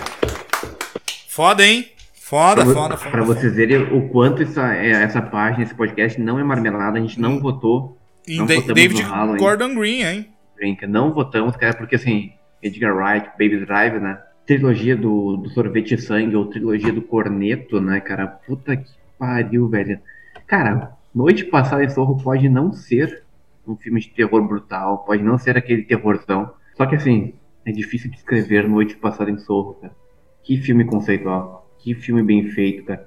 Cara, eu quando saí do cinema ali, que eu já falei anteriormente ali, quando eu fiz a crítica, eu não acreditei no que eu vi. É, não. Eu não, eu não sabia se eu tava numa viagem louca de ácido, se eu tinha usado cocaína, se eu tinha bebido. Mas o problema é que eu tomei o café da manhã e fui pro cinema. Eu pensei, cara, isso é real? Aí quando tu vê que é a realidade é aquilo ali, né? É isso, tu aceita, né? É, não, cara, não, merecido, merecido, merecido. E, cara, tava concorrendo aí, David Gordon Green lá por Halloween, que teve voto, hein? Uh, Ulisses do, do Ulisses Sunderland votou eu imaginei, eu imaginei, eu imaginei que o Ulisses fosse votar nele, cara. E a Nath votou na Nia da Costa, do Kahneman, né? Que também, cara, olha, eu fiquei bem na dúvida na real, hein? Fiquei bem cara, na dúvida foi, do voto. Mas agora. Uma, uma, das, uma das categorias mais, mais cara, tipo, concorridas, cara, porque que ano, né? A gente teve, a gente falou, a gente teve tanta produção ruim na Netflix, mas por outro lado, a gente teve filmes muito foda, cara. Tipo, Kahneman Deu um pouquinho de sono? Deu, cara, mas foi assim, o filme é conceitual pra caralho, cara, o filme é foda, a gente teve Halloween. Só que o Edgar Wright, cara, ele chegou assim, tipo, superem isso. Cara, ele chegou dando uma porrada na cara da galera. Um filme que teve muito menos a metade da repercussão. A galera meio que passou despercebido, não teve pagação de pau na internet, assim como teve com o Jimmy Van. Cara, que filme lindo, cara. Cara, Demais. sensacional, cara. Verdade, verdade. Vamos lá, já tá acabando, já tá acabando, tá chegando já a finaleira Aí, da nossa premiação. A galera... Acabou a cerveja, tem que, acabou a cerveja, tem que, tem que acabar a premiação, né? Tá, tá acabando o trago, aí o pessoal já tá ficando triste aqui. Uh, até porque o Negroni que o Neila Torraca tá tomando, ele tá pagando por conta um, um, um barman aqui, um, bar, um bartender aqui que tá fazendo para ele, porque a gente não tem dinheiro para comprar, contratar um, né? Então o Neila Torraca contratou um para ele e tá aqui tomando Negroni, Dry Martini. É, agora ele tá tomando um Dry Martini ali com três azeitonas, né? Porque o Dry Martini geralmente vem duas azeitonas, mas Neila Torraca toma com três, né? É o bom gosto que a gente já falou. Né? E, aquela, e, aquela, e aquela azeitona robusta, né? Aquela azeitona gordinha, né? Tipo, que veio lá de Mendoza, da Argentina, né? É, é aquela, aquela aquela, que parece aquelas uvas de mesa, sabe? Grandona. Vamos lá para a nossa próxima categoria. Está acabando. Está acabando. Fiquem tranquilos que já já nós vamos acabar. Segurem aí porque agora vai chegar as principais categorias, as mais aguardadas da noite. O pessoal tá alvoroçado aqui. Tô vendo aqui o pessoal dos do, os diretores aqui do. O Zack Snyder não tá aqui pra variar, né? Porque ele é um baita um filho da puta e sabia que ia tá aqui só pra, pra chorarem aqui, pra, pra reclamar dele, então ele não tá aqui. Mas a gente vai ser. Se ele ganhar algum prêmio aqui, vai, nós vamos mandar com satisfação para ele. Vamos lá. E agora vamos ao prêmio Pior Diretor do Ano. Esse junto com o pior filme do ano tá difícil. Ainda bem que não sou jurado. Somente apresentador. É tanta coisa ruim que votaria em todos. Mas vamos lá. Os indicados ao prêmio de pior diretor do ano são James Wan por Maligno. Já falei, se fosse o preguiçoso do ano já tinha ganhado. Zack Snyder por Army of the Dead. Rei e Rainha Zumbi. Pelo amor de Deus. Se fosse ideia bosta com filme mais longo do ano esse também levava. Paulus Tripoli e Roberto de Feu por um clássico filme de terror. Precisa de dois diretores para fazer um filme tão bosta assim. Guardem esses nomes. Se dois fizeram um filme desses imagina sozinhos. Evans Peleutopoulos por Rogai por Nós. Eu não sei nem o que falo desse filme. Jeff Dean Morgan devia tá na pior pra aceitar um papel nisso. Darren Lynn Bousman por Espiral, o legado de Jogos Mortais. KKKK. Vocês achavam mesmo que ele iria renovar a franquia? Neil Blomkamp por Na Mente do Demônio. Parabéns, uma salva de palmas para esse infeliz. Michael Chaves por Invocação do Mal 3. Dois filmes, duas direções ruins. Quem sabe se parar de imitar o James Wan faça algo que vale a pena assistir. Johannes Roberts por Resident Evil Welcome to Raccoon City. Por que fazer isso com a gente cara? Por quê? Isso que se diz fã dos jogos, vá pra puta que pariu meu irmão. Na boa. KKK. Olha aí, hein, meu. Que categoria acirrada, né, cara? Cara, 2021 assim... não, foi, não foi fácil pra essa galera, né? Não, acirradíssimo. Não foi fácil. Não foi fácil, mas teve alguns que ganharam milhões, né? Então, difícil para nós julgar, né? É, é, a nossa parte, né? É, é, a nossa parte é complicada aqui. Eu falei, acabei de falar aqui, já já abri o envelope, já abri o envelope, acabei de falar de um cara. Já, já, encheu, já encheu o saco da última categoria, foda-se. Eu já falei aqui que ele não está presente na, na, nossa votação, justamente porque ele é um cara muito. Dizem que quem conhece ele que ele que ele é um cara meio. Como é que eu vou dizer assim? Meio. Meio. Meio que se acha. Meio que se acha, né? Mas vamos lá entregar o prêmio de pior diretor de 2021. E o ganhador de pior diretor de 2021 vai para Zack Snyder! Parabéns, Zack Snyder! Parabéns, cara! Parabéns, cara. Até que enfim. Aê, caralho! Doente mental. Zack Cara, Snyder, hein? Ele concorreu na categoria mais difícil. O Zack Snyder é foda, cara. Vamos, vamos, vamos, puxar pro lado do Zack Snyder. Ele concorreu na categoria mais difícil. Ele conseguiu con- concorrer, cara. Com James Wan, que fez Maligno. Com o doente do Michael Chaves, que fez Invocação do Mal 3. Ele conseguiu concorrer, cara. O nível, o, o nível baixo dessa categoria. Cara, o Ronnie Roberts, lá do o doente que fez o Resident, Resident Evil. Evil o- o- novo, aham. E ele conseguiu ganhar. Cara, Cara, e- incrível, Zack Snyder. Parabéns pra você, cara. Tu sabe o que que acontece? Ah, teve, teve um negócio muito complicado aqui, porque, por exemplo, o Edu, ah, o Eduardo Ítalo, ah, ele votou no, no, no, no, no Joanes, no Joanes Roberts lá, né? Joanes Sim, sim o do, esse mesmo, do Resident Evil. do Resident Evil. E eu votaria também nele. Só que acontece, cara, só nós e ele olhamos o Resident Evil. Os outros jurados não viu porque é um filme que saiu recentemente, faz faz aí 10 dias que saiu o filme no cinema, nem isso, 9 ou 8 dias. Então, um filme Isso. muito recente. Então, o que, que acontece? Na média, como eu tive que tirar a me- na, pra fazer o cálculo, eu tive. Porque, como três jurados não viram o filme, pra fazer a média ficou complicada. Mas agora, talvez eu até votaria no diretor de Resident Evil, é, porque ele conseguiu ser talvez pior, na minha opinião, que ainda o Zack Snyder em Arm- of the Dead. Mas. Pra te ver o nível, né, cara? É Pra merecido. Eu, eu tava puto. Cara, eu já venho irritado com o Andy Roberts aí, cara, por causa do, do- da sequência lá do, dos Estranhos, né, o Caçado Noturno, que eu achei um filme desprezível. Mas assim, Zack Snyder, eu acho assim, tipo, cara, tudo bem que, que teve outros diretores piores, mas Zack Snyder mereceu. Eu Mereceu. ele mereceu. Não Mereceu. ele mereceu, cara, porque na, vai se fuder, velho. Mereceu. Gastar a grana que ele gastou pra fazer essa bosta desse filme aí não tem condição, cara. Tem que se fuder Com o mesmo. elenco que ele teve, não tem, tem que se fuder, velho. Não, não, Tem não que é. se fuder, tem que se fuder e bem pago, né? Porque a gente tá aqui falando mal dele, ele tá lá, tipo, na boa, né? Não Fazendo quis. aqueles slow motion milionários, né? É, ele a câmera lenta, né? E outra, ele É. foi o único das pessoas, uma das poucas pessoas que nem nos respondeu. Nem nos respondeu aqui. De todos, de, De, todos, todos, né? de todos, de todos, de Diferente de, outro, de outros diretores aí, ou da galera do Mil Comídios lá, que a gente não, acabou não falando da série, que todo mundo respondeu, né? A gente falou com oito atores e todo mundo todos. Todo mundo respondeu. Alguns nos seguem falar nisso, né? Alguns, alguns nos seguem, comentaram na página lá. O Zack Snyder cagou pra gente, então assim... Cagou. Então cara, ele, vai se fuder, velho. É, ele que vai se fuder e tomar no cu mesmo. Vamos lá Vai fazer pra- filme preto e branco, vai fazer filme de quatro horas aí. Ai, em, em, em 4.3, né? Em 2021.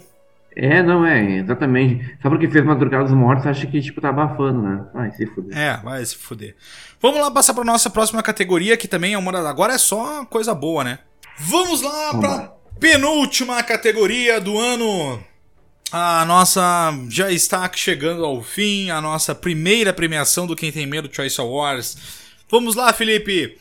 A penúltima categoria do ano e as duas mais aguardadas, vamos a elas. E agora com vocês, o melhor dos melhores, o Pica das Galáxias, o melhor filme do ano. E os indicados à categoria de melhor filme do ano são Halloween Kills, Universal Pictures, Rua do Medo 1978, Netflix, A Lenda de Candyman, Universal Pictures, A Espreita do Mal, Netflix, Fuja, Netflix, Um Lugar Silencioso 2, Paramount Pictures, Noite Passada em Sorro, Universal Pictures.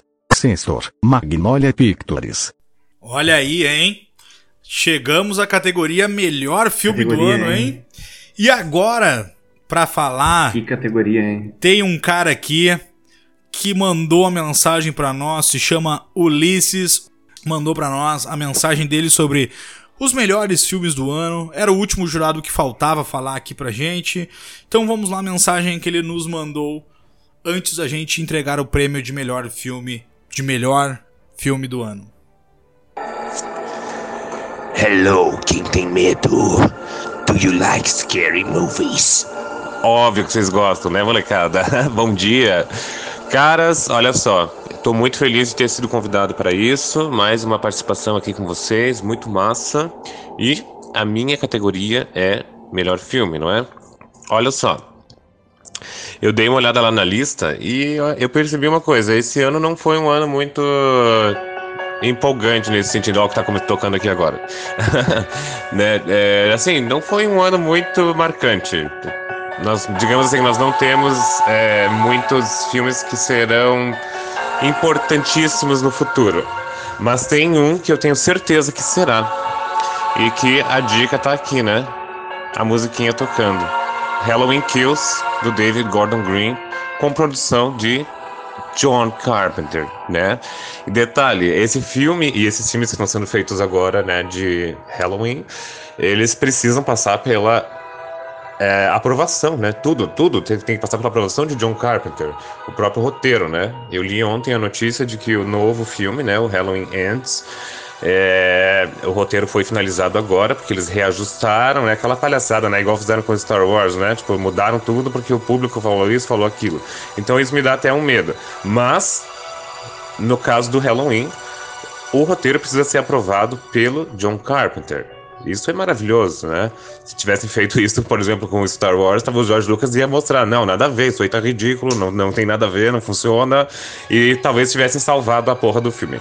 Enfim, por que Halloween Kills? Por que, que eu acho que esse é, é. Que eu acho não. Por que, que eu sei que esse é o melhor filme de terror desse ano? Porque esse filme ele devolve o sentido a Halloween e a Michael Myers, tá? E também ao cinema de terror como um todo. Porque é, eu acho que o público e até os críticos esqueceram um pouco do que, que é o terror que é o gênero mais sociológico e mais psicológico que existe. Olha a musiquinha, meu Deus. É, então, é, para mim o melhor filme do ano foi Halloween Kills, ok? É um filme muito assustador, é um filme maligno, é um filme pessimista e é um filme que bota um espelho na cara da sociedade, que é o próprio sentido da série Halloween e do personagem Michael Myers e honra muito, perfeitamente, maravilhosamente a memória de John Carpenter. E eu chorei vendo esse filme, tá? Umas três vezes, beleza? Se, um filme de terror faz isso comigo, então ele só pode ser maravilhoso, ok? Valeu, galera. Muito obrigado e muito sangue para vocês.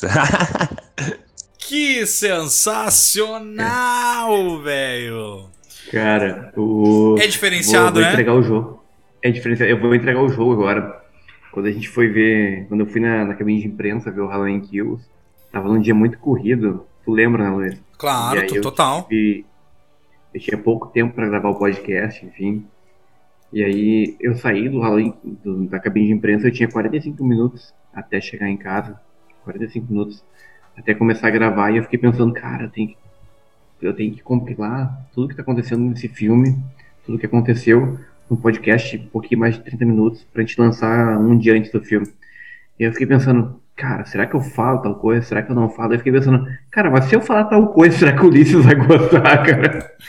assim, cara, o Ulisses é o cara que mais sabe sobre John Carpenter no Brasil, não tem, cara. O Ulisses, ele sabe tipo de referências de, de milésimos, de segundos, de frações. É, é, é diferenciado. Ele assistiu todos.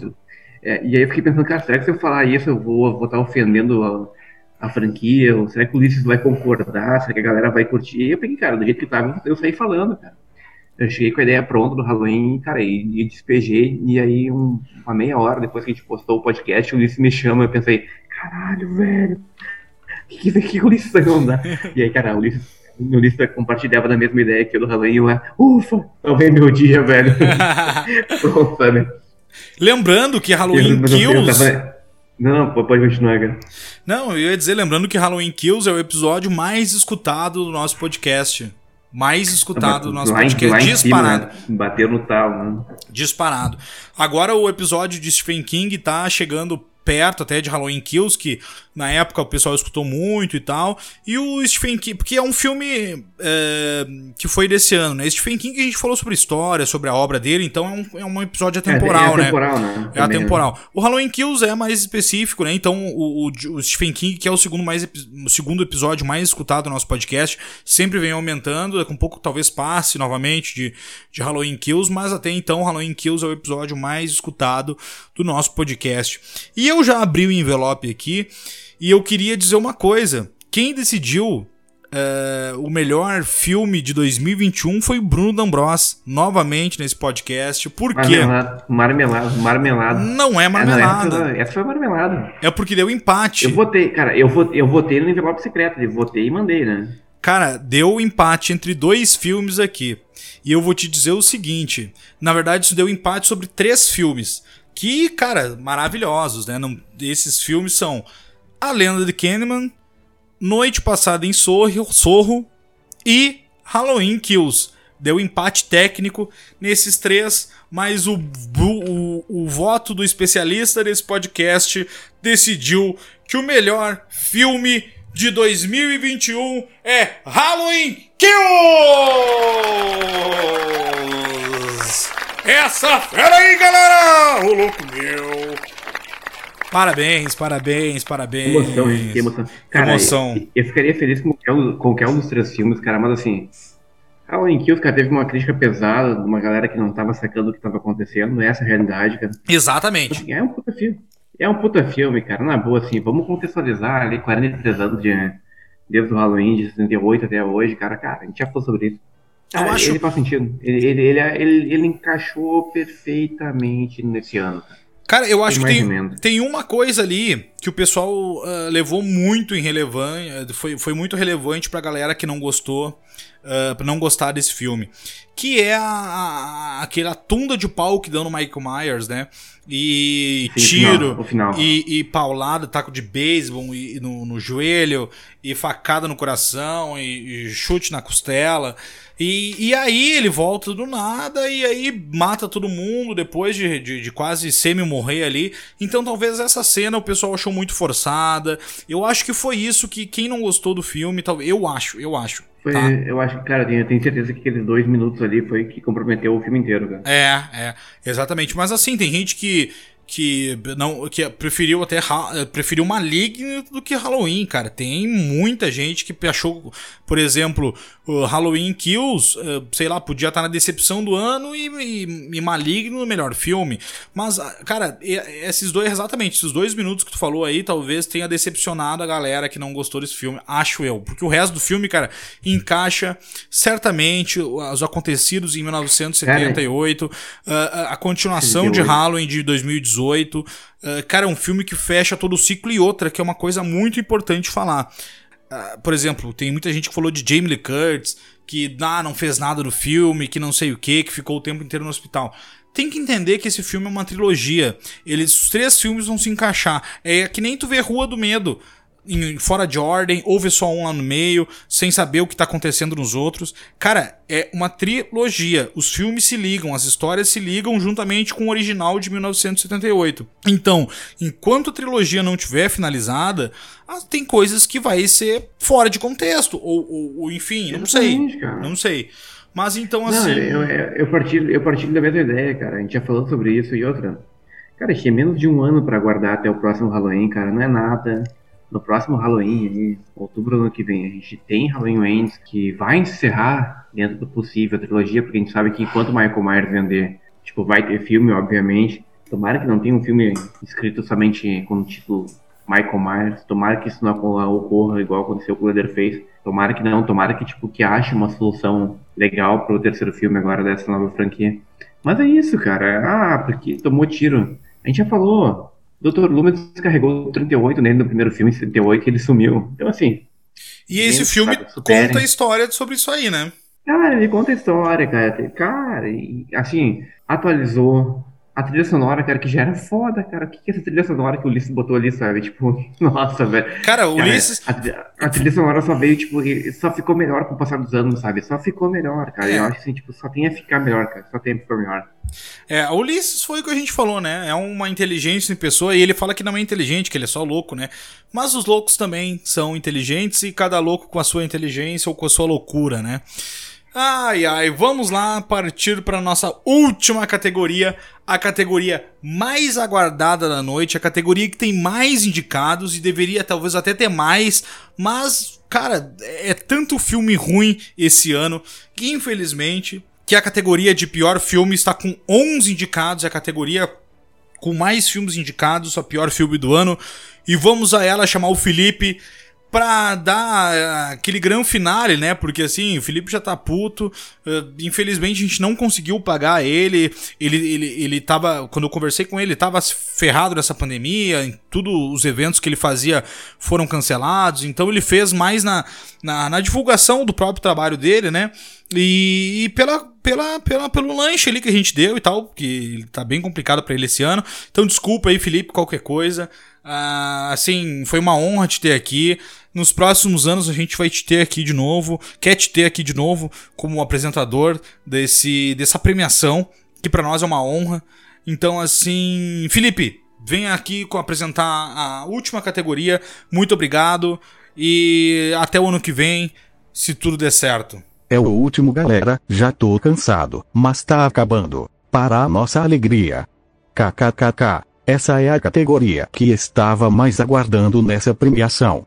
Mas primeiro queria agradecer o convite de vocês, mas na boa meu velho. Só volto outro ano se rolar pagamento, fiz pela comida e bebida, porque me ferrei nessa pandemia. Mas nem isso teve. E como sei que vocês não me pagariam. Muito obrigado, até nunca mais. Agora sim, chegou a categoria com mais filmes indicados. O pior filme. Aquele que pode agradar alguns, mas não passa pela avaliação do quem tem medo, doa a quem doer. E os indicados a pior filme do ano são Espiral, O Legado de Jogos Mortais. Abre aspas. Esse filme vai renovar a franquia. Sim, renovou. Pra pior, kkkk. Army of the Dead. Zack, mais uma merda. Na próxima, pede música no Fantástico. Um clássico filme de terror. Entre olhar esse filme e pingar limão no seu olho, você escolheria olho direito ou esquerdo? KKK. Rogai por nós. Parabéns a todos os envolvidos. Horrível. Ninguém sai vivo. Netflix. Vai na qualidade e não na quantidade. Dica grátis para vocês. Vozes e vultos. Todo mundo sem vontade para fazer essa porra. Maligno. Xingo mais uma vez. Ou deixamos assim. Willis Wonderland. Nicolas Cagezinho mudo não dá né pessoal. Atividade Paranormal, Next of Kin. Franquia de sete filmes e um é bom. Pode isso Arnaldo. Escape Row 2. Tensão máxima. Esse aqui forçou a amizade. Jesus. Resident Evil. Welcome to Raccoon City. Você jogou fora. O amor que te dei. O sonho que sonhei. Isso não se faz. Que pena amor. Que pena. Sniff, sniff. E tá aí. o Felipe foi cirúrgico nas palavras aí, muito obrigado. O Felipe, Felipe. tá que não aguenta mais. Desculpa qualquer coisa, ele jogou no ventilador umas merda ali. Desculpa qualquer coisa, ele até agradeceu e falou até nunca mais, mas assim, cara, nos próximos anos a gente vai ter patrocínio, já vamos, ano que vem vai acontecer em dezembro de novo. Esperamos essa pandemia, esse vírus do caralho já ter ido pra puta que pariu. Uh, então, assim, cara. O ano, que, o ano que vem, com sorte, a gente consegue colocar a voz do, Ghostface nele, hein? Aí vai ficar legal, cara. Também, também, fazer um. Categoria de melhor filme do ano vai para. melhor, né? Hello, Sydney. Ou a voz do. A voz também poderia ser do Jogos Mortais do Jigsaw, né? Tipo assim. Ou poderia ser, ou poderia ser a voz do, do, do Mike mas enfim, o ano que vem a gente vai ter mais. Vai, é, não, Felipe. Ter mais recursos aí, Des, Desculpa aí qualquer coisa. A nossa intenção era, era te fazer um pagamento realmente, mas, né. né não deu, não deu, infelizmente não deu. E eu vou te falar uma coisa. Esse era a categoria com mais indicados, a categoria mais difícil de ser escolhida. Os nossos jurados, como tinha muita opção, cada um votou em um filme. Na verdade, deixa eu até conferir aqui exatamente. Então, assim, eu já abri o envelope aqui, eu já sei qual é o pior filme do ano. E eu vou te falar uma coisa. Antes de anunciar o pior filme do ano, eu queria dizer que, na minha opinião sincera, ele não foi o pior filme do ano. Ele não foi. Ele uh. não foi, não foi. Teve filmes piores, obviamente. É claro isso. É claro que teve filmes piores. Quem decidiu o pior filme do ano foi o especialista desse podcast, o voto do Mais especialista desse podcast. Cara, Eu votei as cegas, cara. Tô com muita responsabilidade. Cara. Porque deu, deu empate novamente. Deu empate novamente. O teu voto foi o que deu uh, a, a, diferença juntamente com o voto do Ulisses. Uh, então, assim, foi o único voto que teve igual. Então, com dois votos, esse filme ganhou o pior do ano. Eu vou te dizer que não foi o pior filme do ano. Teve, como já falei, foi, teve filmes piores. Mas, talvez esse diretor ele tenha trabalhado numa pressão, ou ele não teve tempo, porque talvez a produtora, a distribuidora meio que falou: cara, a gente precisa lançar um filme porque essa pandemia tá nos ferrando, a gente precisa lançar uma coisa, a gente precisa de ti, porque tu tem culhão, tu tem nome, tu é foda, mas a gente precisa de uma coisa tua. Então, fica a dúvida. Esse filme foi feito às pressas? esse filme não foi feito às pressas e teve preguiça para ser feito, ninguém hum. sabe a não ser os envolvidos. Mas a gente tem que julgar, a gente tem que avaliar e chegamos a uma conclusão junto com os nossos jurados. Como era muita categoria, a gente já falou, teve somente dois votos para esse filme e o pior filme do ano vai para Maligno de James Wan!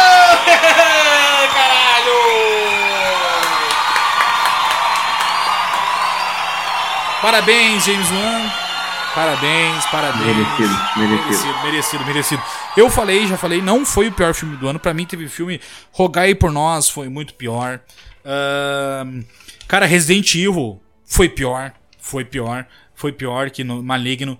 Mas, cara, eu não esperava nada de Resident Evil. Eu não esperava nada de Resident Evil, não esperava nada de Rogai por Nós. Uh, então, existe filme piores? Existe. Mas Maligno, James Wan, cara, tu pode fazer o que tu quiser. Tu pode, tu tem culhão, tu já tá milionário, tu já foi foda pra caralho. Mas esse filme foi uma bosta? Foi. E o especialista desse podcast decretou, junto com Lee Sunderland, que Maligno é o pior filme do ano Parabéns, James Wan, por levar a estatueta é mais fácil, esperada. Não é fácil, não é fácil para ganhar do Resident Evil, hein? Não é fácil, mas o cara se superou, hein? Para ganhar de rogar por nós, cara. Olha, cara, tem que eu, se puxar. Cara, eu adoro, assim, ó, eu adoro o Jeffrey Dean Morgan, cara, mas o que que o Jeffrey Dean Morgan tava fazendo naquele filme até hoje, não sei. É que assim, eu acho que o Jeffrey Dean Morgan, cara, ele é da broderagem, né? Cara, vamos fazer tal, vamos fazer um churrasco, o Jeffrey Dean Morgan vai. Vamos tomar uma ceva ali no trevo, ele vai. Vamos é. fazer um filme bosta. Ah, tá, tá, de boas, cara. Me paga ali, tipo, me paga o castelo, sabe? Me paga Mas, um, cara, uma diária do Hilton, né? Isso, não. Deve ser assim, cara, me dá uma... Sabe aquele... Não é carteira de cigarro, sabe aqueles maços que vende cigarro, assim, com 24 caixas de cigarro? Gigante, do Paraguai. Aí falaram assim, cara, me dá um, um, uma caixa daquelas que vem 24 ca caixas de cigarro. Uh, e aí me, pa me, me paga gasolina... E aí eu faço com vocês, cara, na boa. Só para, tipo assim, cara, porque ele é bem good vibes, assim, né? E. Cara, o, não dá pra acreditar, né? Eu acho que, tipo, esse, esse ano foi muito difícil, cara. O por nós realmente foi uma grande bosta, cara. O Resident Evil, uma das maiores decepções, apesar, apesar de, tipo, já estar tá com o pé atrás com o Robert, o Hannes Roberts, aí, sei lá quanto. Puta merda, o cara que cagou os estranhos já não tinha muita moral, mas assim. Cara, o Will, Willis Underland, cara. O que, que é aquilo, velho? É outra, é outra, é outra catástrofe, assim, tipo. E que assim, o Nicolas Cage uma vibe que, tipo, tanto faz, né? Só que e... assim, o, o Nicolas Cage tá ganhando ali só ele tá ganhando o pagamento dele em pinga, né? Tipo, ah, toma aqui 5 litros de pinga aqui, tá tranquilo. James Wan não, né, cara? James Wan tá ganhando milhões, né, cara? Cara, então, o, o Espiral, né? Espiral foi pior que, que, que, que, que o Maligno, talvez. O Espiral também foi uma grande bosta, né? Ah, a gente teve um pequeno corte aqui no nosso na nossa conexão de internet, porque estamos, né, enfim, fazendo tudo online. Desculpa nossos convidados da noite aí.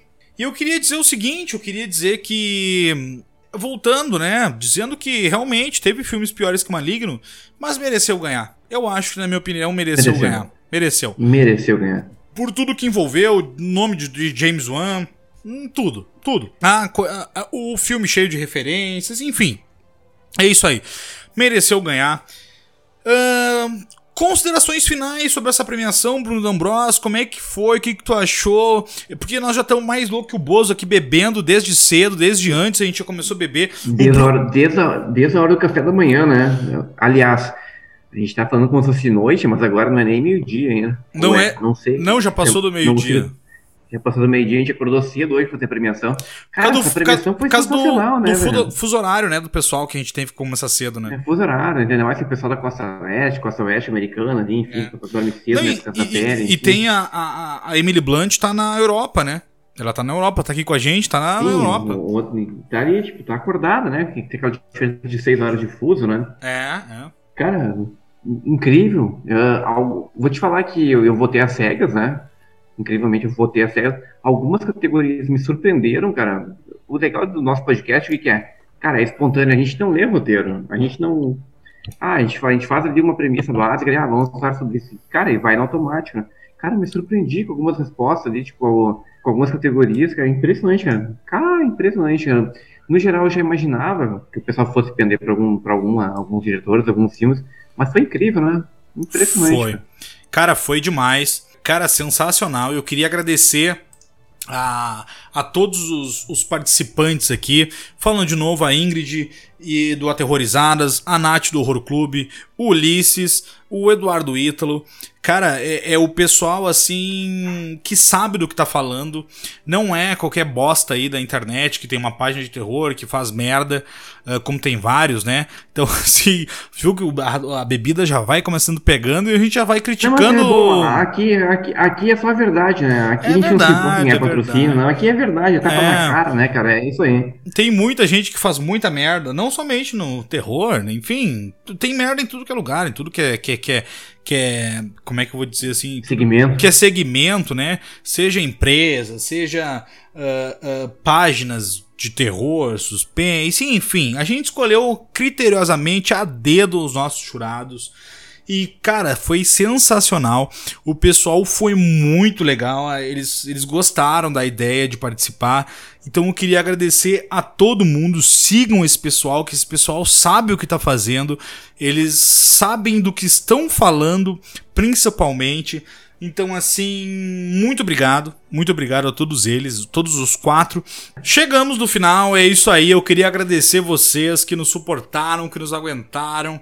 Esse episódio vai ser mais longo, justamente porque aquela premiação, é aquela confraternização, aquela comemoração de final de ano.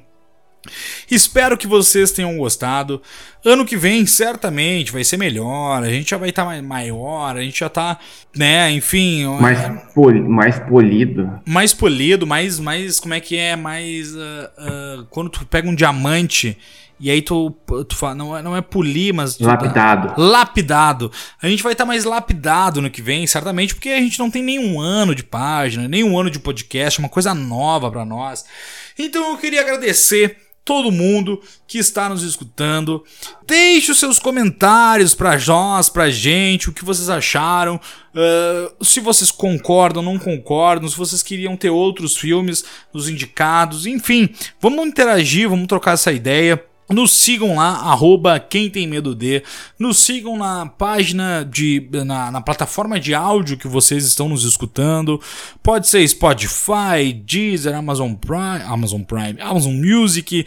Uh, enfim, o trago vai pegando, a gente já vai botando tudo junto no mesmo, mesmo, mesmo balaio. Enfim, estamos em, nas principais plataformas de áudio uh, no Brasil. Então é isso. Bruno D'Ambros, alguma alegria, consideração final? Que alegria, cara. Que, que satisfação, né? Chegamos ao final de 2021, hein? Em alto estilo, né, cara? Que premiação, alegria. Daqui 15 dias tem mais um episódio. Vamos embora, né? É isso aí, né? É isso vivos, aí, né? para dizer que para dizer que esse mês de dezembro, como tem muitas festas, né, aquelas festivas, né, Natal, no novo no final do ano, a gente vai fazer só dois episódios, por isso que esse até tá um pouco mais longo. Vai ser a premiação Quem Tem Medo Choice Awards, que está acabando agora, e lá perto do Natal a gente vai lançar um outro episódio especial para Natal. E aí especialíssimo. Dois... especialíssimo e 2022 voltamos com voltamos com tudo, né?